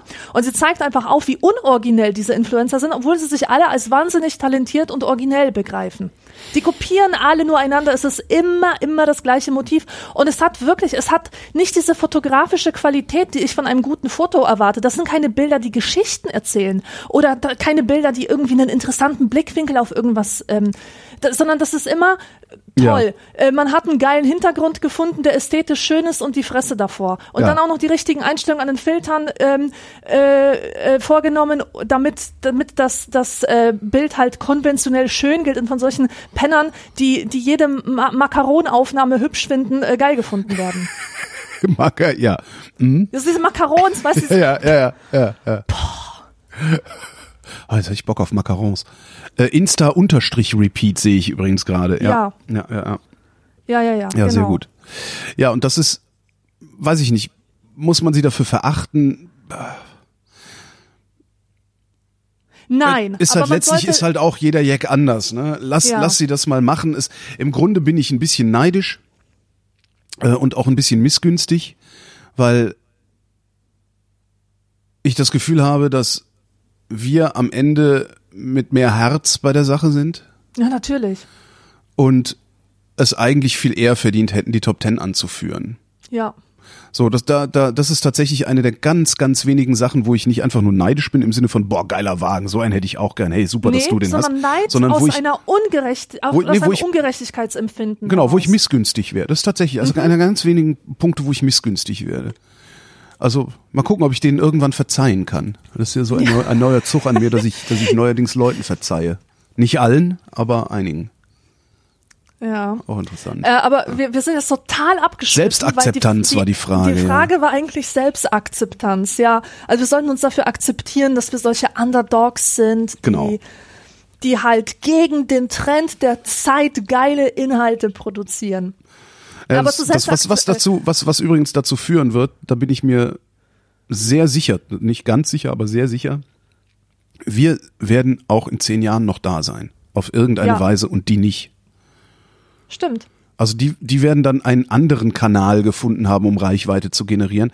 Aber ich glaube, hier in unserer kleinen Nische werden wir immer weitermachen können. So ein bisschen wie so, wie so ein Kleinkünstler, weißt du? Der, das ja. ist ja immer gerne meine Metapher, dass wir eher Kleinkünstler sind. Wir sind halt nicht irgendwie das große Fernsehen oder das große Schauspielhaus, sondern wir sind halt so das Off-Theater, das aber auch immer seinen Laden voll kriegt. Äh, aber so, wir sind ja auch angewiesen auf unsere Hörer und auf die Loyalität unserer Hörer. Wir brauchen die Menschen, die uns regelmäßig einen Euro in den Hut werfen. Also ich zumindest brauche sie sehr.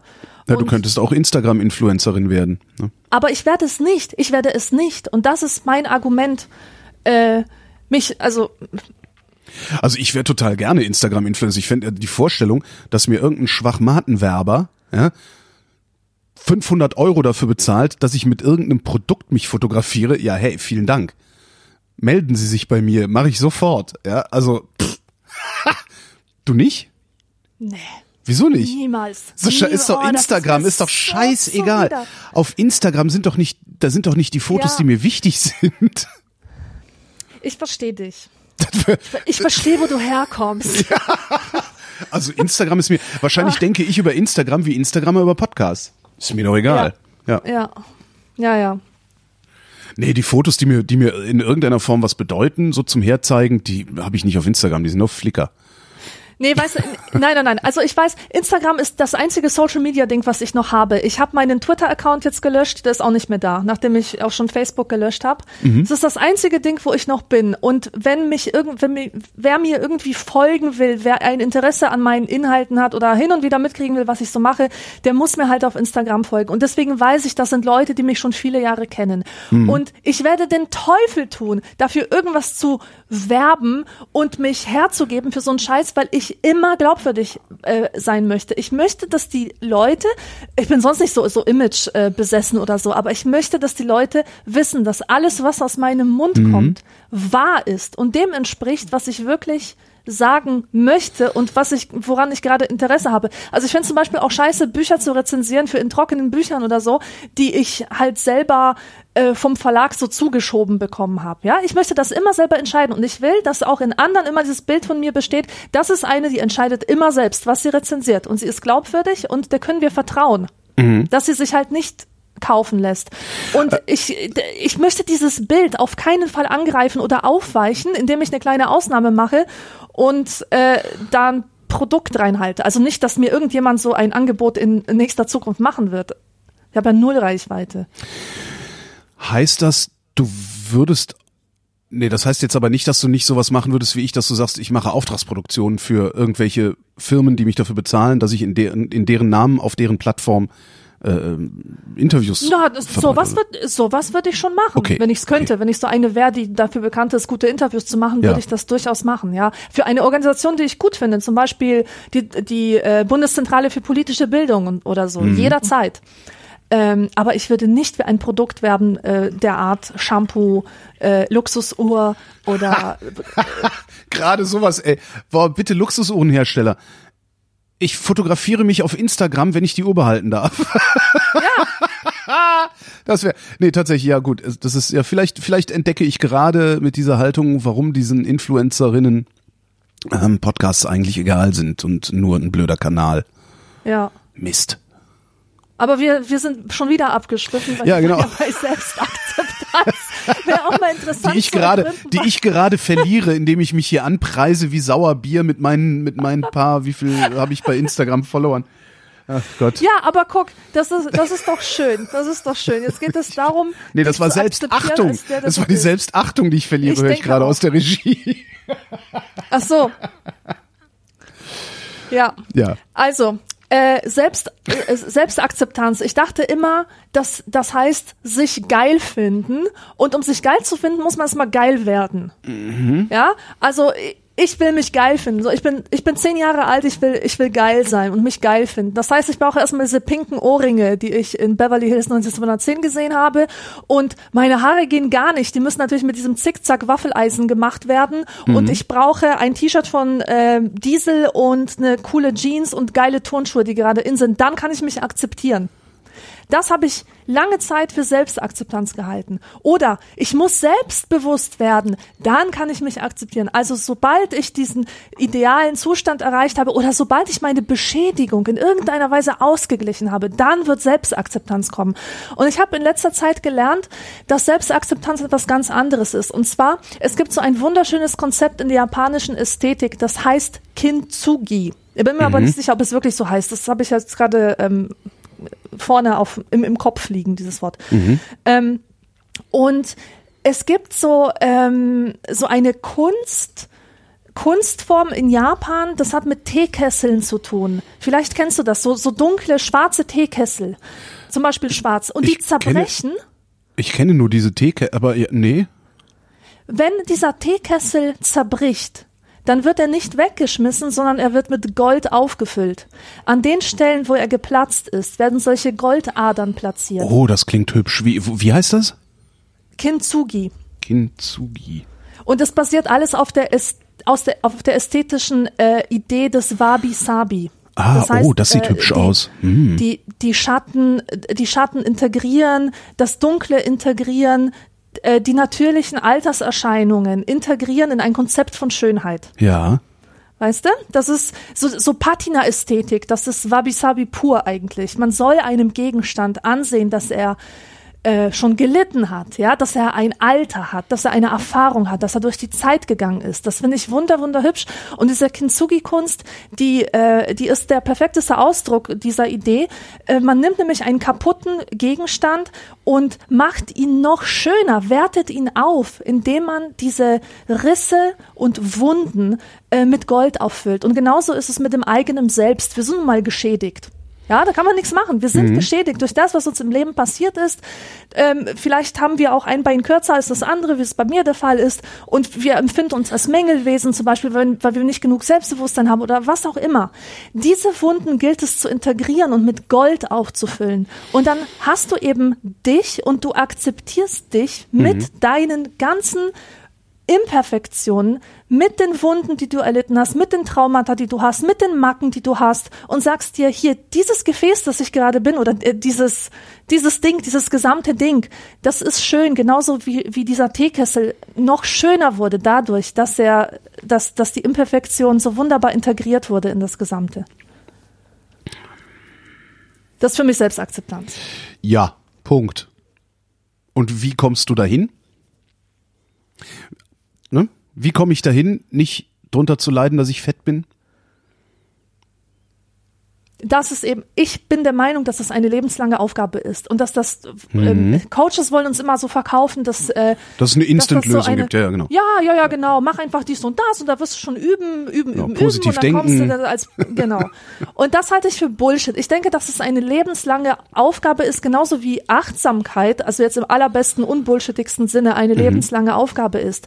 Das ist nicht so, dass du zwei Monate lang meditierst und dann kannst es und dann musst es dein ganzes Leben lang nicht Ja. tun, sondern es ist wirklich die Praxis des täglichen regelmäßigen Meditierens, die dein Gehirn in Zaum hält, die deine Gedanken dich kontrollieren lässt. Ja, also dass, dass du halt ähm, in, in die Lage versetzt wirst, deine Gedanken ja nicht zu steuern, aber äh, also die daran zu hindern, Kontrolle über dich. Genau, zu, die daran, ich wollte gerade sagen, die haben. daran zu hindern, dich zu steuern, ja. Genau, dich zu steuern. So ist es. Und genauso ist es mit der Selbstakzeptanz. Du musst über diese Frage der Selbstakzeptanz jeden Tag neu nachdenken.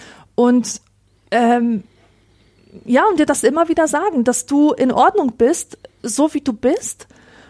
Und, äh, und zwar in diesem Zustand. Du bist schon genug. Wir denken ja meistens, wie kann ich mich selbst optimieren? Ja. Und dahinter steckt immer die Idee, ich bin noch nicht gut Ja. genug, so wie ich bin. Ähm, ich sehe das bei mir immer. Ich habe tausend Ideen für Bücher. Ich denke mir immer, ach, hier schreibst du was drüber und da und hier hast du noch eine Idee für Kinderbuch und so weiter. Und ich denke immer, ich bin jetzt noch nicht bereit. Und warum nicht? Weil mir irgendwas fehlt. Ich habe so eine tiefe Überzeugung, dass mir was fehlt. Ich brauche eigentlich noch mehr Selbstbewusstsein und ich brauche gute Kontakte zu einem Verlag und ich brauche weiß ich nicht, äh, einen neuen Schreibtischstuhl, damit ich überhaupt anfangen kann. Und ich sage mir mit diesen Sachen immer wieder, du bist nicht gut genug um überhaupt damit zu beginnen, um überhaupt irgendwas anzufangen. Und wenn ich mir das bewusst mache und feststelle, Moment mal, du bist gut genug, weil diese Wunden diese Golderfüllung sind und so, dann kann ich sofort loslegen. Aber das ist eben schwierig. Das ist nichts, was von selbst kommt. Das ist eine Sache der Übung und ich persönlich mache es über Meditation. Ich versuche es. Die nächste Frage kommt von Roy. Vorab möge mir die allwissende Vrindheit für den langen Text verzeihen. Vor sechs Jahren kündigte ich meinem damals besten Freund im Affekt die Freundschaft, weil ich ihn auf sein teils egoistisches Verhalten hinwies. Für mich war die Sache gegessen, nachdem ich Dampf abließ, aber er steigerte sich immer weiter hinein. Damals waren wir gerade volljährig und die Kommunikation lief per Mail. Gesehen habe ich ihn danach nie wieder und noch heute bereue ich mein damaliges Verhalten. Wurdet ihr einmal von einem geschätzten Freund von heute auf morgen im Stich gelassen und wie würdet ihr reagieren, wenn dieser nach sechs Jahren versucht, die Wogen zu glätten? Ist dieser Zug dann schon abgefahren? Wir waren eigentlich seelenverwandt. So, wurdet ihr von heute auf morgen im Stich gelassen? Ja. Wie würdet ihr reagieren, wenn sich nach sechs Jahren versucht, die Wogen zu glätten? Gar nicht. so. Ja, Ist aber auch erst okay. ein einziges Mal passiert. Und ja doch, es war ein geschätzter Freund, aber auch im, in der Rückschau nicht das, was man einen guten Freund nennen würde. Ja. Sondern eigentlich muss- jemand, der sich, der, der, der auch äh, ähm, ja im Grunde mich benutzt hat, sich selbst aufzuwerten. Und das nicht im Sinne von sich in meinem Abglanz zu sonnen, sondern äh, sich, sich selbst einzubilden, etwas Gutes zu tun, sozusagen. So, Okay, aber für okay. sich. So, so ein bisschen, ja, so, so könnte man es ungefähr nennen. Aha. Aber dazu musste ich auch erst die Rückschau haben, dazu musste ich auch erst ein paar Jahre Abstand haben und äh, mir überlegen, was denn alles so war und wie es war und was man so gemacht hat und so. Und äh, ja, Ja.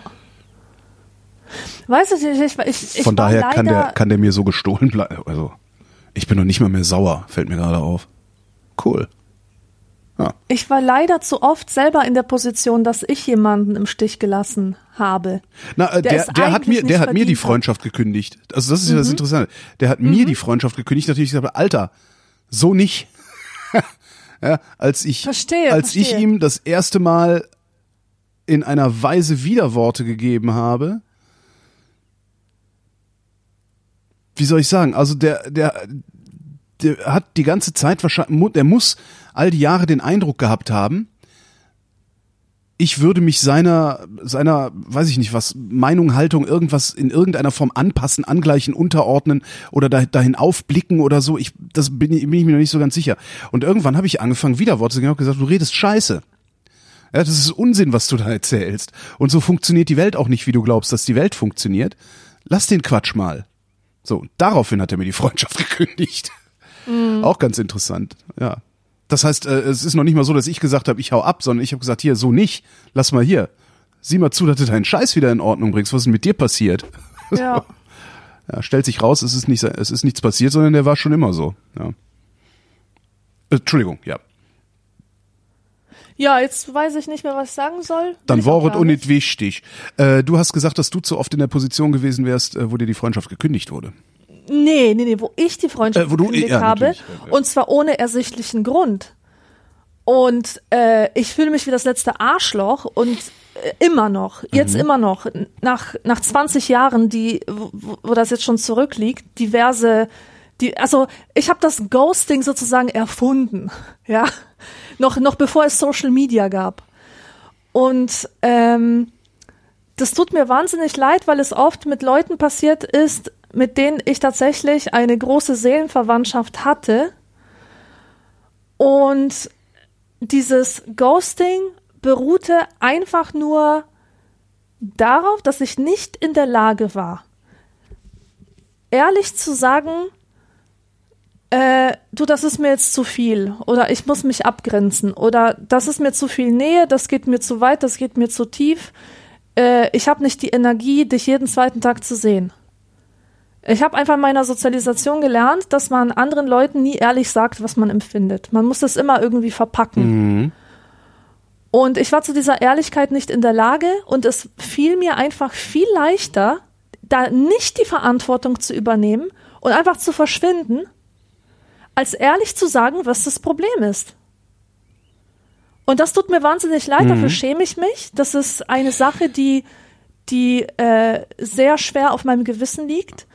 Und ähm, allein schon, weil ich mich so schäme, wäre ich nicht in der Lage, nach so vielen Jahren mich bei jemandem zu melden und ihm meine Situation zu erklären. Obwohl es einmal geklappt hat. Ich habe einen Ex-Freund von mir, den ich auch geghostet habe, obwohl eigentlich nichts Schlimmes vorgefallen ist, habe ich nach vielen Jahren mal wieder gesehen. Da waren wir Pommes essen, haben total super verstanden, aber trotzdem, mir hat's das Herz gebrochen die ganze Zeit, weil mir diese Sache nicht aus dem Kopf ging, wie ich so scheiße sein konnte.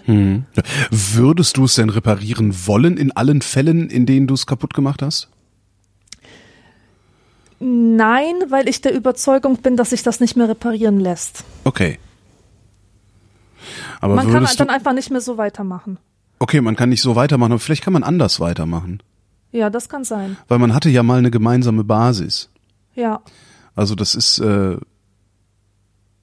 das passiert mir gerade. Also ich habe dieses Jahr zum ersten Mal wieder mit einem ähm, Freund, also wir so eng waren wir nicht, aber eng genug. Äh, ich habe dieses Mal zum, dieses Jahr zum ersten Mal nach zehn, nach elf Jahren ähm, wieder mit einem ehemaligen Freund gesprochen, bei dem ich dann mehr oder minder geghostet habe. Ist eine lange Geschichte. Das war auch nicht ein richtiges Ghosting, sondern egal. Ähm,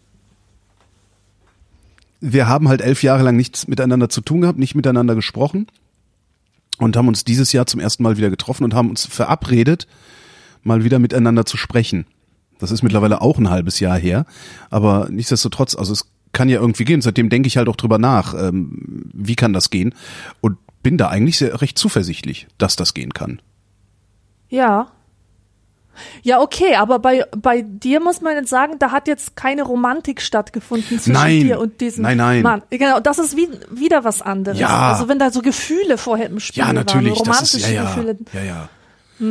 Na, da würde ich natürlich auch gerne überall da, wo ich Schaden angerichtet habe, in irgendeiner Form die Wogen wieder glätten, weil ich mich ja den Frauen, die ich beschädigt habe, das, du hast das schön ausgedrückt, also den Frauen, die ich beschädigt habe, denen fühle ich mich ja in irgendeiner Form auch verbunden, weil wir hatten ja auch mal was Gemeinsames. Also da ist ja, Ja. auch irgendwas und darauf möchte auch ich persönlich eigentlich ungern verzichten, ähm, muss es aber und kann in manchen Fällen auch sehr gut nachvollziehen, wie sehr ich sie beschädigt habe und würde auch das gerne irgendwie ja zumindest in Teilen reparieren. Ähm, aber ja, dass das nicht geht, ja. Muss man wohl, muss man wohl so akzeptieren, ja. Ja, außerdem, das Leben ist ja ein einziges Kommen und Gehen von Bekanntschaften. Ja. Ja, ist nun mal Ja, so. ja. Und jetzt so krampfhaft versuchen, irgendeine Beziehung, die vor acht Jahren schon nicht funktioniert hat, wieder zusammenzubringen, weil man hatte ja was Gemeinsames, Ja. ist auch wieder, lass doch einfach los. Ja, das ist Ja, auf jeden Fall äh, einfacher, ja. Ja, ja, ja. Und oft ist es ja auch nicht schön, wenn sich dann bei dieser Person äh, dieser Holger aus der Vergangenheit meldet. Ja, genau. Plötzlich, weißt du? Ja, das ist, ja. Das kenne kenn ich ja auch andersrum. Also wenn sich dann auf einmal irgendwie äh, meldete sich nach vielen Jahren eine Frau aus meiner Vergangenheit. Und ich dachte auch, wow, ja. das, äh, das ist aber jetzt, äh, das passt mir aber jetzt gerade gar nicht. Doch. das ist halt irgendwie, ja. Ja, die war zu allem Überfluss auch noch verrückt. Also ernsthaft, oh Gott, oh Gott, ich wage gar nicht dran zu denken. Hoffentlich hört ihr nicht zu. Entschuldige. Nächste Frage kommt von Daniel und der fragt, Sitzanordnung in der U-Bahn. Lieber zwei Bänke längs oder Vierergruppen? Ja, natürlich zwei Bänke längs. Natürlich zwei Bänke längs. Diese Vierergruppen sind total scheiße. Die sind auch im Regio total scheiße. Die Ja, sind eigentlich in absolut. jedem Massentransportmittel totaler Schrott, weil nämlich grundsätzlich, außer im Bus, im Bus ist es noch schlimmer, aber äh, bleiben wir bei den Viererreihen in der Bahn. Man, die, die Oberschenkel der Menschen sind zu lang. Ganz einfach. Ich stoß ständig, man muss sich ständig irgendwie mit, mit, mit anderen Leuten da sortieren, Ja, äh, weil man ständig an deren Knie stößt. Das geht mir total auf den Keks. Was soll denn das? Und dann kannst du noch nicht mal irgendwie was auf dem Boden vor dich stellen, zwischen deine Beine irgendwie, weil der andere da auch was hat oder seine Füße dahin müssen, weil seine Beine zu lang sind. Und äh, das ist doch alles furchtbar. Macht, macht bloß Reihen nebeneinander. Da kann ich alles irgendwie schön zwischen meine Knie stellen, die Tasche, die ich dabei habe, und alle sind glücklich. Ja. Und in den Bussen sollen die gefälligst mal die Abstände zu den Vorder Vordersitzen ein Stück größer machen. Also im ganz normalen Linienbus. Ich kann nicht in einem Linienbus in einer ganz normalen Reihe sitzen, wenn vor mir eine ganz normale Reihe ist. Und ich bin gerade mal 1,80 Meter groß. Das ist doch. Ja. Raff. So. So einfach ist da die Antwort. Auch schön. Martin fragt, ähm, was ist die Mehrzahl von Schild, wenn man von dem Schild spricht, das man zum Schutz beim Kampf verwendet? Entschuldigung. Ja. Was denn? Zum Beispiel die Schilder, die Schilde oder den Schilden. Ach so, ja, genau, ja. Schreibt er noch. Aber ich fand schon die Frage schön. Was ist die Mehrzahl von Schild, wenn man von dem Schild spricht, das man zum Schutz Ja. beim Kampf verwendet? Ach so. Aha. Ah, ah, tatsächlich. Ja, War das mit Doppel-S auch noch. Also genau, das mit. Doppel-S. Aber immerhin ein Komma davor. ja? immerhin, immerhin die Interpunktion hat er richtig. Ja, Ähm, es ist natürlich, wenn man von einem Schutzschild spricht, ist die Mehrzahl die Schilde. die Schilde, ja. Ja? Und ähm, wenn man vom Straßenschild Straßenschild spricht, sind spricht ist es die Schilder. Ja. Gut, haben wir das auch geklärt. Haben wir das auch geklärt? Äh, Klick. Peter fragt, kennt ihr digitale Nomaden? Wäre das was für euch? Was haltet ihr davon? Lol. Wie lol. Nee, also ich, ich, äh, ich kenne keine digitalen Nomaden, wenn dann nur vom Hören sagen. Persönlich kenne ich niemanden. Und eigentlich halte ich sehr viel davon, aber das wäre nichts für mich. Weil ich einfach ein festes Zuhause brauche. Ich brauche das einfach sonst. Also alles andere ist meiner Gesundheit nicht zuträglich. Man muss, eigentlich muss man die Mail zu Ende lesen. Falls nicht, hier eine kurze Erklärung, also auch für alle anderen. Ein digitaler Nomade, auch Internetnomade, Büronomade, Urban Nomad, ist ein Unternehmer oder auch Arbeitnehmer, der fast ausschließlich digitale Technologien anwendet, um seine Arbeit zu verrichten und zugleich ein eher un ortsunabhängiges beziehungsweise multilokales Leben führt, sagt die Wikipedia und drunter steht, viele Grüße aus Chiang Mai, Thailand. Super. Ich weiß gar nicht, kenne ich digitale Nomaden? Nee, eigentlich nicht. Jedenfalls nicht so, dass ich, dass ich häufiger Kontakt zu ihnen hätte. Mir sind öfter schon mal welche untergekommen, wenn ich bei irgendwelchen Konferenzen war oder irgendwie sowas, dass da jemand war, der sagt, nee, das ist, also der Rucksack da hinten ist alles, was ich besitze. Ähm, ich wohne halt immer in Airbnb und Hotels und sowas alles. Ähm, nee, ich kenne keinen. Ähm, es, ja, es wäre was für mich, weil ich so einen komischen Fluchtreflex immer habe. Ja. Und ich, ich halte da total viel von. Ich finde das gut. Also prinzipiell finde ich das gut. Andererseits, ich bin auch gern zu Hause. Ja. Und ähm, ich habe auch gerne Heimat. Ne? Also ich bin gerne da, wo ich geliebt werde. Das ist ja Heimat. Oder zu Hause. Ähm, und ich könnte mir vorstellen, dass man das als digitaler Nomade nicht wirklich hat. Es sei denn, man ist wirklich mit seinem Herzensmenschen unterwegs. Also man, man ist zu zweit unterwegs. Aber ich hatte das ja neulich, also als ich, ich war doch im Juni auf Usedom mit dem Wohnmobil Ja. und habe da, warte mal, lass mich denken, genau, und habe da noch ein bisschen Arbeit mitgenommen gehabt, irgendwie einen, einen Auftragspodcast schneiden und veröffentlichen. Also hatte mein Laptop dabei und habe von da aus auch die Wochendämmerung aufgenommen mit Kada. Also Kada war in Berlin und wir haben halt hier, wie wir das jetzt auch machen, eine Leitung gelegt und die Wochendämmerung aufgenommen. Und beide Male, wie ich da so in diesem Wohnmobil saß, irgendwie mir auf diesem Gaskocher einen Kaffee gemacht hatte und so draußen irgendwie alles schön, ne, ne, ne, ne, und sitze da so an meinem Rechner und schneide und mache und tu, habe ich gedacht, wow, geil. Ja. Mit minimalem Besitz, ne, also Klamotten für eine Woche äh, in diesem Auto, ein bisschen Lebensmittel für was du zu essen brauchst und so, mit minimalem Besitz habe ich da in diesem Wohnmobil und es war, wäre egal gewesen, wo es stand, meinen Lebensunterhalt verdient. Ja. Das, das hat mich in einer Weise geflasht, dass ich dachte, boah, wie kann ich denn da hinkommen, das immer zu haben? Ja, und dachte dann, ich kaufe mir ein Wohnmobil und park das bei Kada vor der Wohnung, aber es ist halt auch irgendwie ein bisschen albern. Ich würde das auch jederzeit machen. Also wenn mir jetzt jemand sagen würde, geh, aber nur mit meinem Freund würde ich gehen, ähm, geh drei Jahre nach Japan oder nach Irland oder nach, keine Ahnung, irgendein anderes Land, wo es nicht allzu heiß ist. Ähm, ich würde sofort Ja sagen. Also hätte ich nicht die geringsten Probleme mit. Sehr, sehr gerne. Aber ich müsste wissen, dass die Wohnung, die ich gerade bewohne, dass die in meinem Besitz bleibt Ja, und dass ich Ja. wieder hierher zurückkehren kann. absolut. Absolut, das ja genau so, genau so wäre es bei mir auch. Ich würde wirklich, ich wäre bereit, jeden Scheiß zu machen. Ich würde auch die nächsten zehn Jahre mit dem Wohnmobil durch Europa fahren die ganze Zeit. Die Liebste müsste dabei sein, das stimmt. Das heißt, das Wohnmobil muss ein bisschen größer sein, aber ist ja nicht unbedingt schlecht. Und ich müsste eine Wohnung haben, ja, in die ich jederzeit kann. Ja. Wenn ich einfach sage, stopp, es reicht. Es reicht, ich möchte gerne jeden Tag auf demselben Klo kacken gehen. Ja.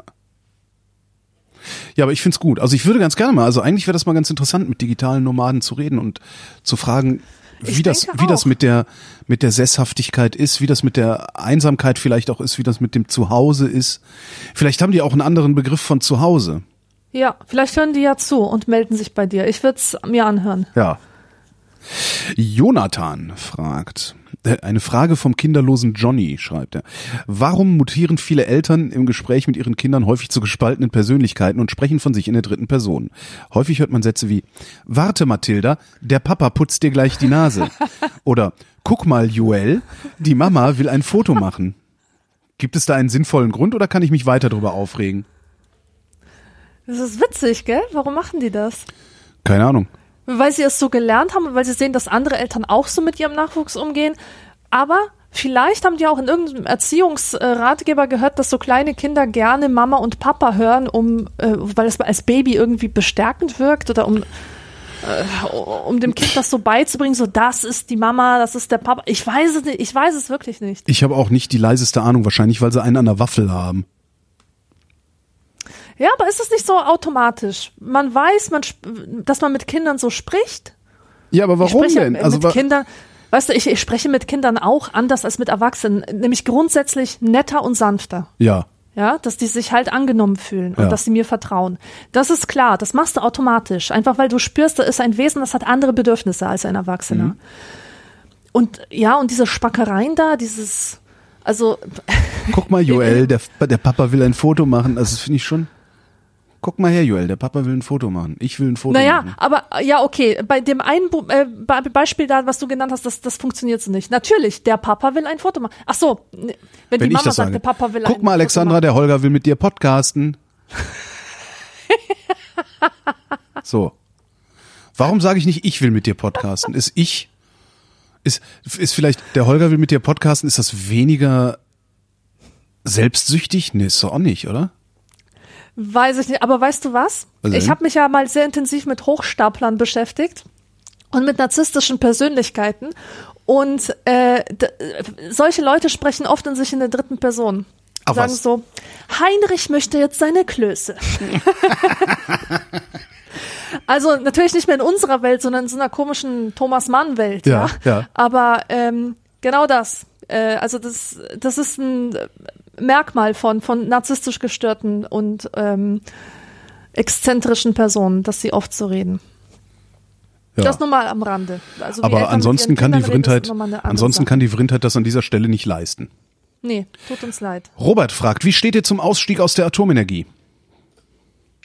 Habe ich keine Meinung zu, zu wenig? Ahnung. Ach, ich finde das super und ich finde jeder, Ja, ich finde es natürlich auch gut, aber ich kann es nicht begründen, deswegen übergebe ich an dich. Ach so, ja, ich finde das super. Ich finde auch jeder, der ähm, gegen den Ausstieg aus der Atomenergie und zwar weltweit ist, halte ich für ähm, nicht ganz dicht tatsächlich. Ähm, und ich finde das vor allen Dingen deshalb super, weil das Müllproblem, also der ganze der ganze nukleare Abfall, den diese Energieerzeugung produziert, nicht gelöst ist. Und zwar nicht mal ansatzweise gelöst ist und auch für die nächsten Hunderttausende von Jahren nicht gelöst werden wird, weil er nämlich nicht, weil es nämlich nicht lösbar ist. Auch wenn dann immer mal wieder irgendwie so, es gibt ja auch so Leute, die immer in so einer Zwangsopposition sind. Darum habe ich eben auch so gezuckt, als du gesagt hast, wenn das und das die Meinung ist, bin ich sofort erstmal dagegen. Ähm, es gibt halt so, so zwangsoppositionelle Atomkraftbefürworter. Ja. Ja, ich meine Ähm, als, äh, als Erkenntnisinstrument, nicht als Position, Ja, ja, die klar. ich öffentlich verbreite. Aber es gibt halt Menschen, die wollen aus dieser Zwangsopposition unbedingt Politik sehen, äh, werden Ja. sehen. Das äh, finde ich immer ein bisschen schwierig. Äh, die erzählen dann immer den Mythos von der sogenannten Transmutation des nuklearen Abfalls. Das bedeutet, ähm, du kannst auch wieder in Reaktoren ähm, Atommüll weiter zerlegen. Also ne, du kannst das Zeug weiter zerstrahlen lassen, du kannst das Zeug weiter spalten, sodass du dann irgendwie aus einer Tonne radioaktiven Abfalls, der heute aus dem Atomkraftwerk kommt, äh, dann am Ende der Transmutation nur noch, was weiß ich, ein Kilo radioaktiven Abfall hast und dieses eine Kilo ist dann aber extrem radioaktiv. So, ja, das heißt, es wird weniger Müll, aber die, die, die Strahlung konzentriert sich. Das ist jetzt sehr zugespitzt.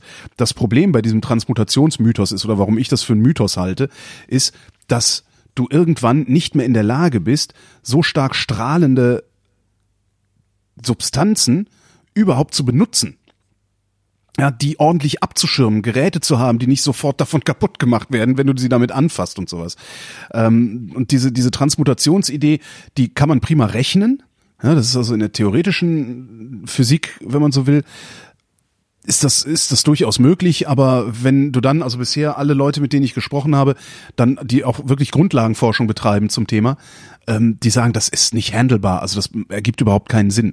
Und wir können jetzt nicht weiter einfach radioaktiven Müll erzeugen, wie wir lustig sind, in der Hoffnung, dass in tausend Jahren dann vielleicht mal jemand Transmutation erfindet. Weil es genauso gut sein kann, dass in 800 Jahren jemand versehentlich die Höhle aufmacht, weil er die Piktogramme nicht verstanden hat und dann strahlt der ganze Scheiß da raus. Also ich finde Atomkraftwerke, also Kernspaltung zur Energieerzeugung ist eine total geile Idee. Ähm, man kann das auch machen. Man, man kann vielleicht auch sagen, wir stellen Kernkraftwerke irgendwo hin, wo sie wenig Schaden anrichten, wenn sie explodieren. Das ist ja immer so eine Sorge, die die Menschen haben. Die teile ich nicht so ganz, weil im Kohlebergbau ist, wenn ich das richtig verstanden habe, bei gleicher Energiesumme sind wesentlich mehr Menschen ums Leben gekommen als jemals durch Kernenergie. Ähm, aber man könnte ja sagen, wo können wir Kernkraftwerke bauen, so dass sie, wenn sie explodieren, nicht möglichst viele Menschen in Mitleidenschaft ziehen, so wie, wie, wie Tschernobyl. Das ist ja immer so das Bild, was man im Kopf hat. Ähm, aber das Müllproblem ist halt nicht gelöst. So, und das ist niemand, niemand hat eine gute Idee, wie man dieses Müllproblem lösen kann, außer wir vergraben die Scheiße und machen dann da Piktogramme dran. Und es gibt sogar eine Disziplin, die sich damit beschäftigt, wie man Warnhinweise in zukünftige Generationen übertragen kann. Und die nennt sich Atomsemiotik. Ähm, die Frage, wie muss eigentlich ein Piktogramm aussehen, das auch in 2000 Jahren noch, guck dir heute die Hieroglyphen an, das auch in 2000 Jahren noch auf Anhieb als Achtung, Lebensgefahr für alle Das ist ja gesehen wird. Das ist ein ganz abgefahren. interessantes das Ding. ich jetzt extrem faszinierend. Ja, ja. Das ist ein ganz interessantes Ding. Und genau darum lehne ich, lehne ich äh, Kernenergie einfach ab.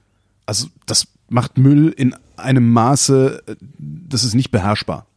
So, und wir blenden das ganz gut aus und haben dann so unsere Euphemismen gefunden. Mein Lieblingseuphemismus ist, die Kastoren sind äh, in Gorleben eingefahren. Ja. Einfahren kennt man ja den Begriff, das bedeutet, dass der Kohlekumpel mit diesem riesigen Korb runter ins Flöz gefahren wird. Das Ja, ist Einfahren.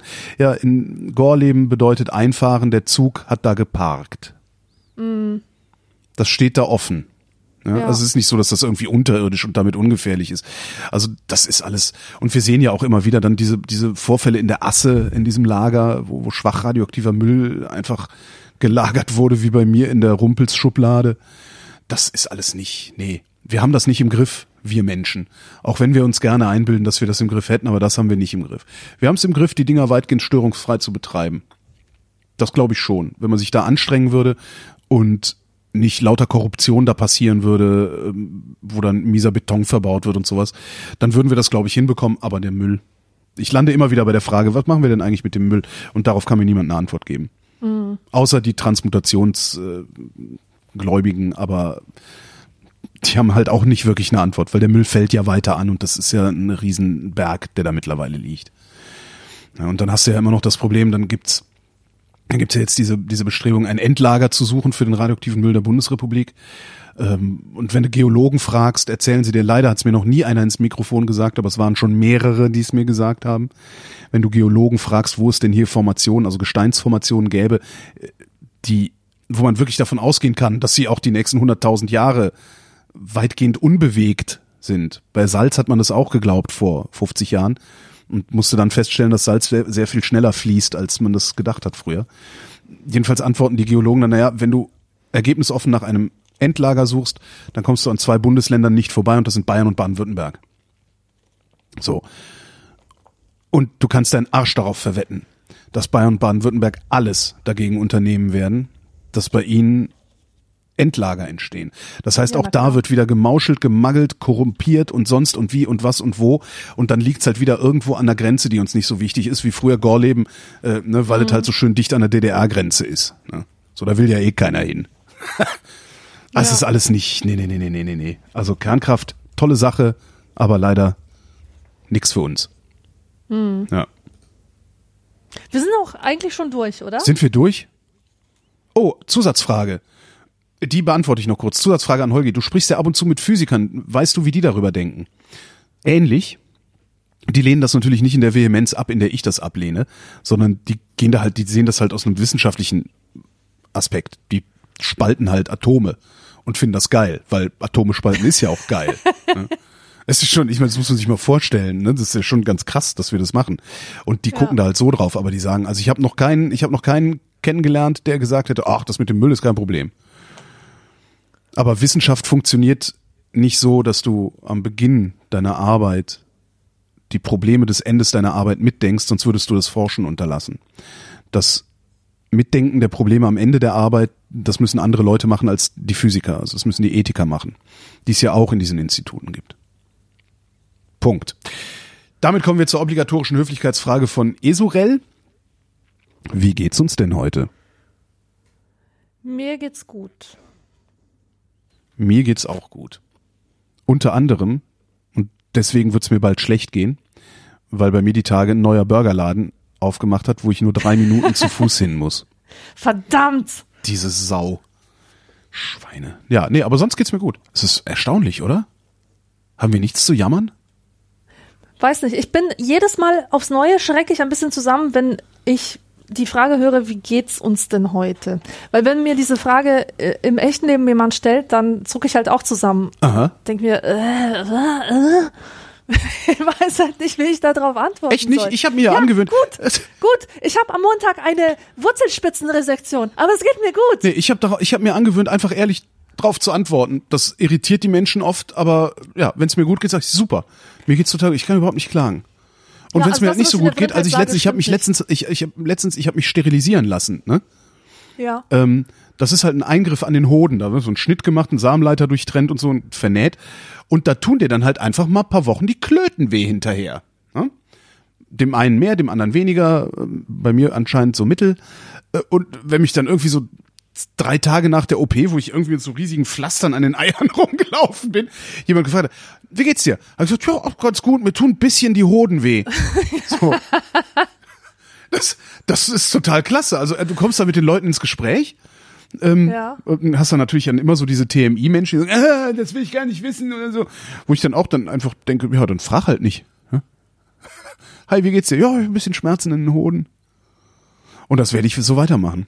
Ich, das ich finde das gut. Ja, ist schon ein Conversation Starter, Ja, das kann ja, ich nicht verneinen. Und ich denke mir dann halt auch, jemand, der irgendwie mich trifft, so im Alltag und fragt, na, wie geht's dir? Weißt du, der ist überhaupt nicht so sehr an mir interessiert, dass es mir was ausmachen würde, Nee, der ihn will, zu will nur diese. Awkwardness Ja, genau. auch irgendwie. Und dann denke ich mir, dann denke ich mir halt wirklich so, ey, weißt du, wenn du wirklich an mir interessiert wirst, wenn ich jetzt wirklich merken würde, du bist an mir interessiert, würde ich natürlich vielleicht ein bisschen behutsamer mit dir umgehen oder würde mir Gedanken darüber machen, ob ich jetzt vielleicht über meine Eier reden sollte oder übers Wetter. Aber wenn ich den Eindruck habe, dass hier sowieso nichts dran liegt, können wir über meine Eier reden. Und das Interessante ist, wie viele Typen hinterher sagen, ach ja, habe ich auch gemacht.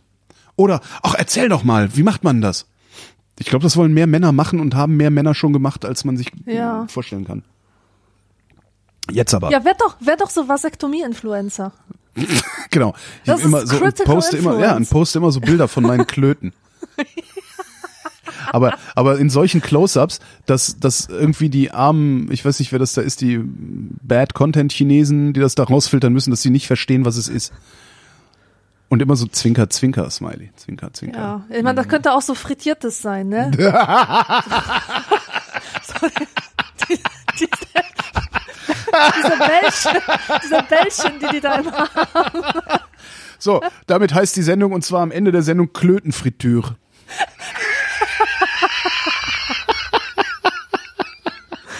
Ah, sehr schön. So, das war für diesen Monat vermutlich die Vrindheit. Wir danken für die Aufmerksamkeit. Vielen Dank auch von mir. Tschüss.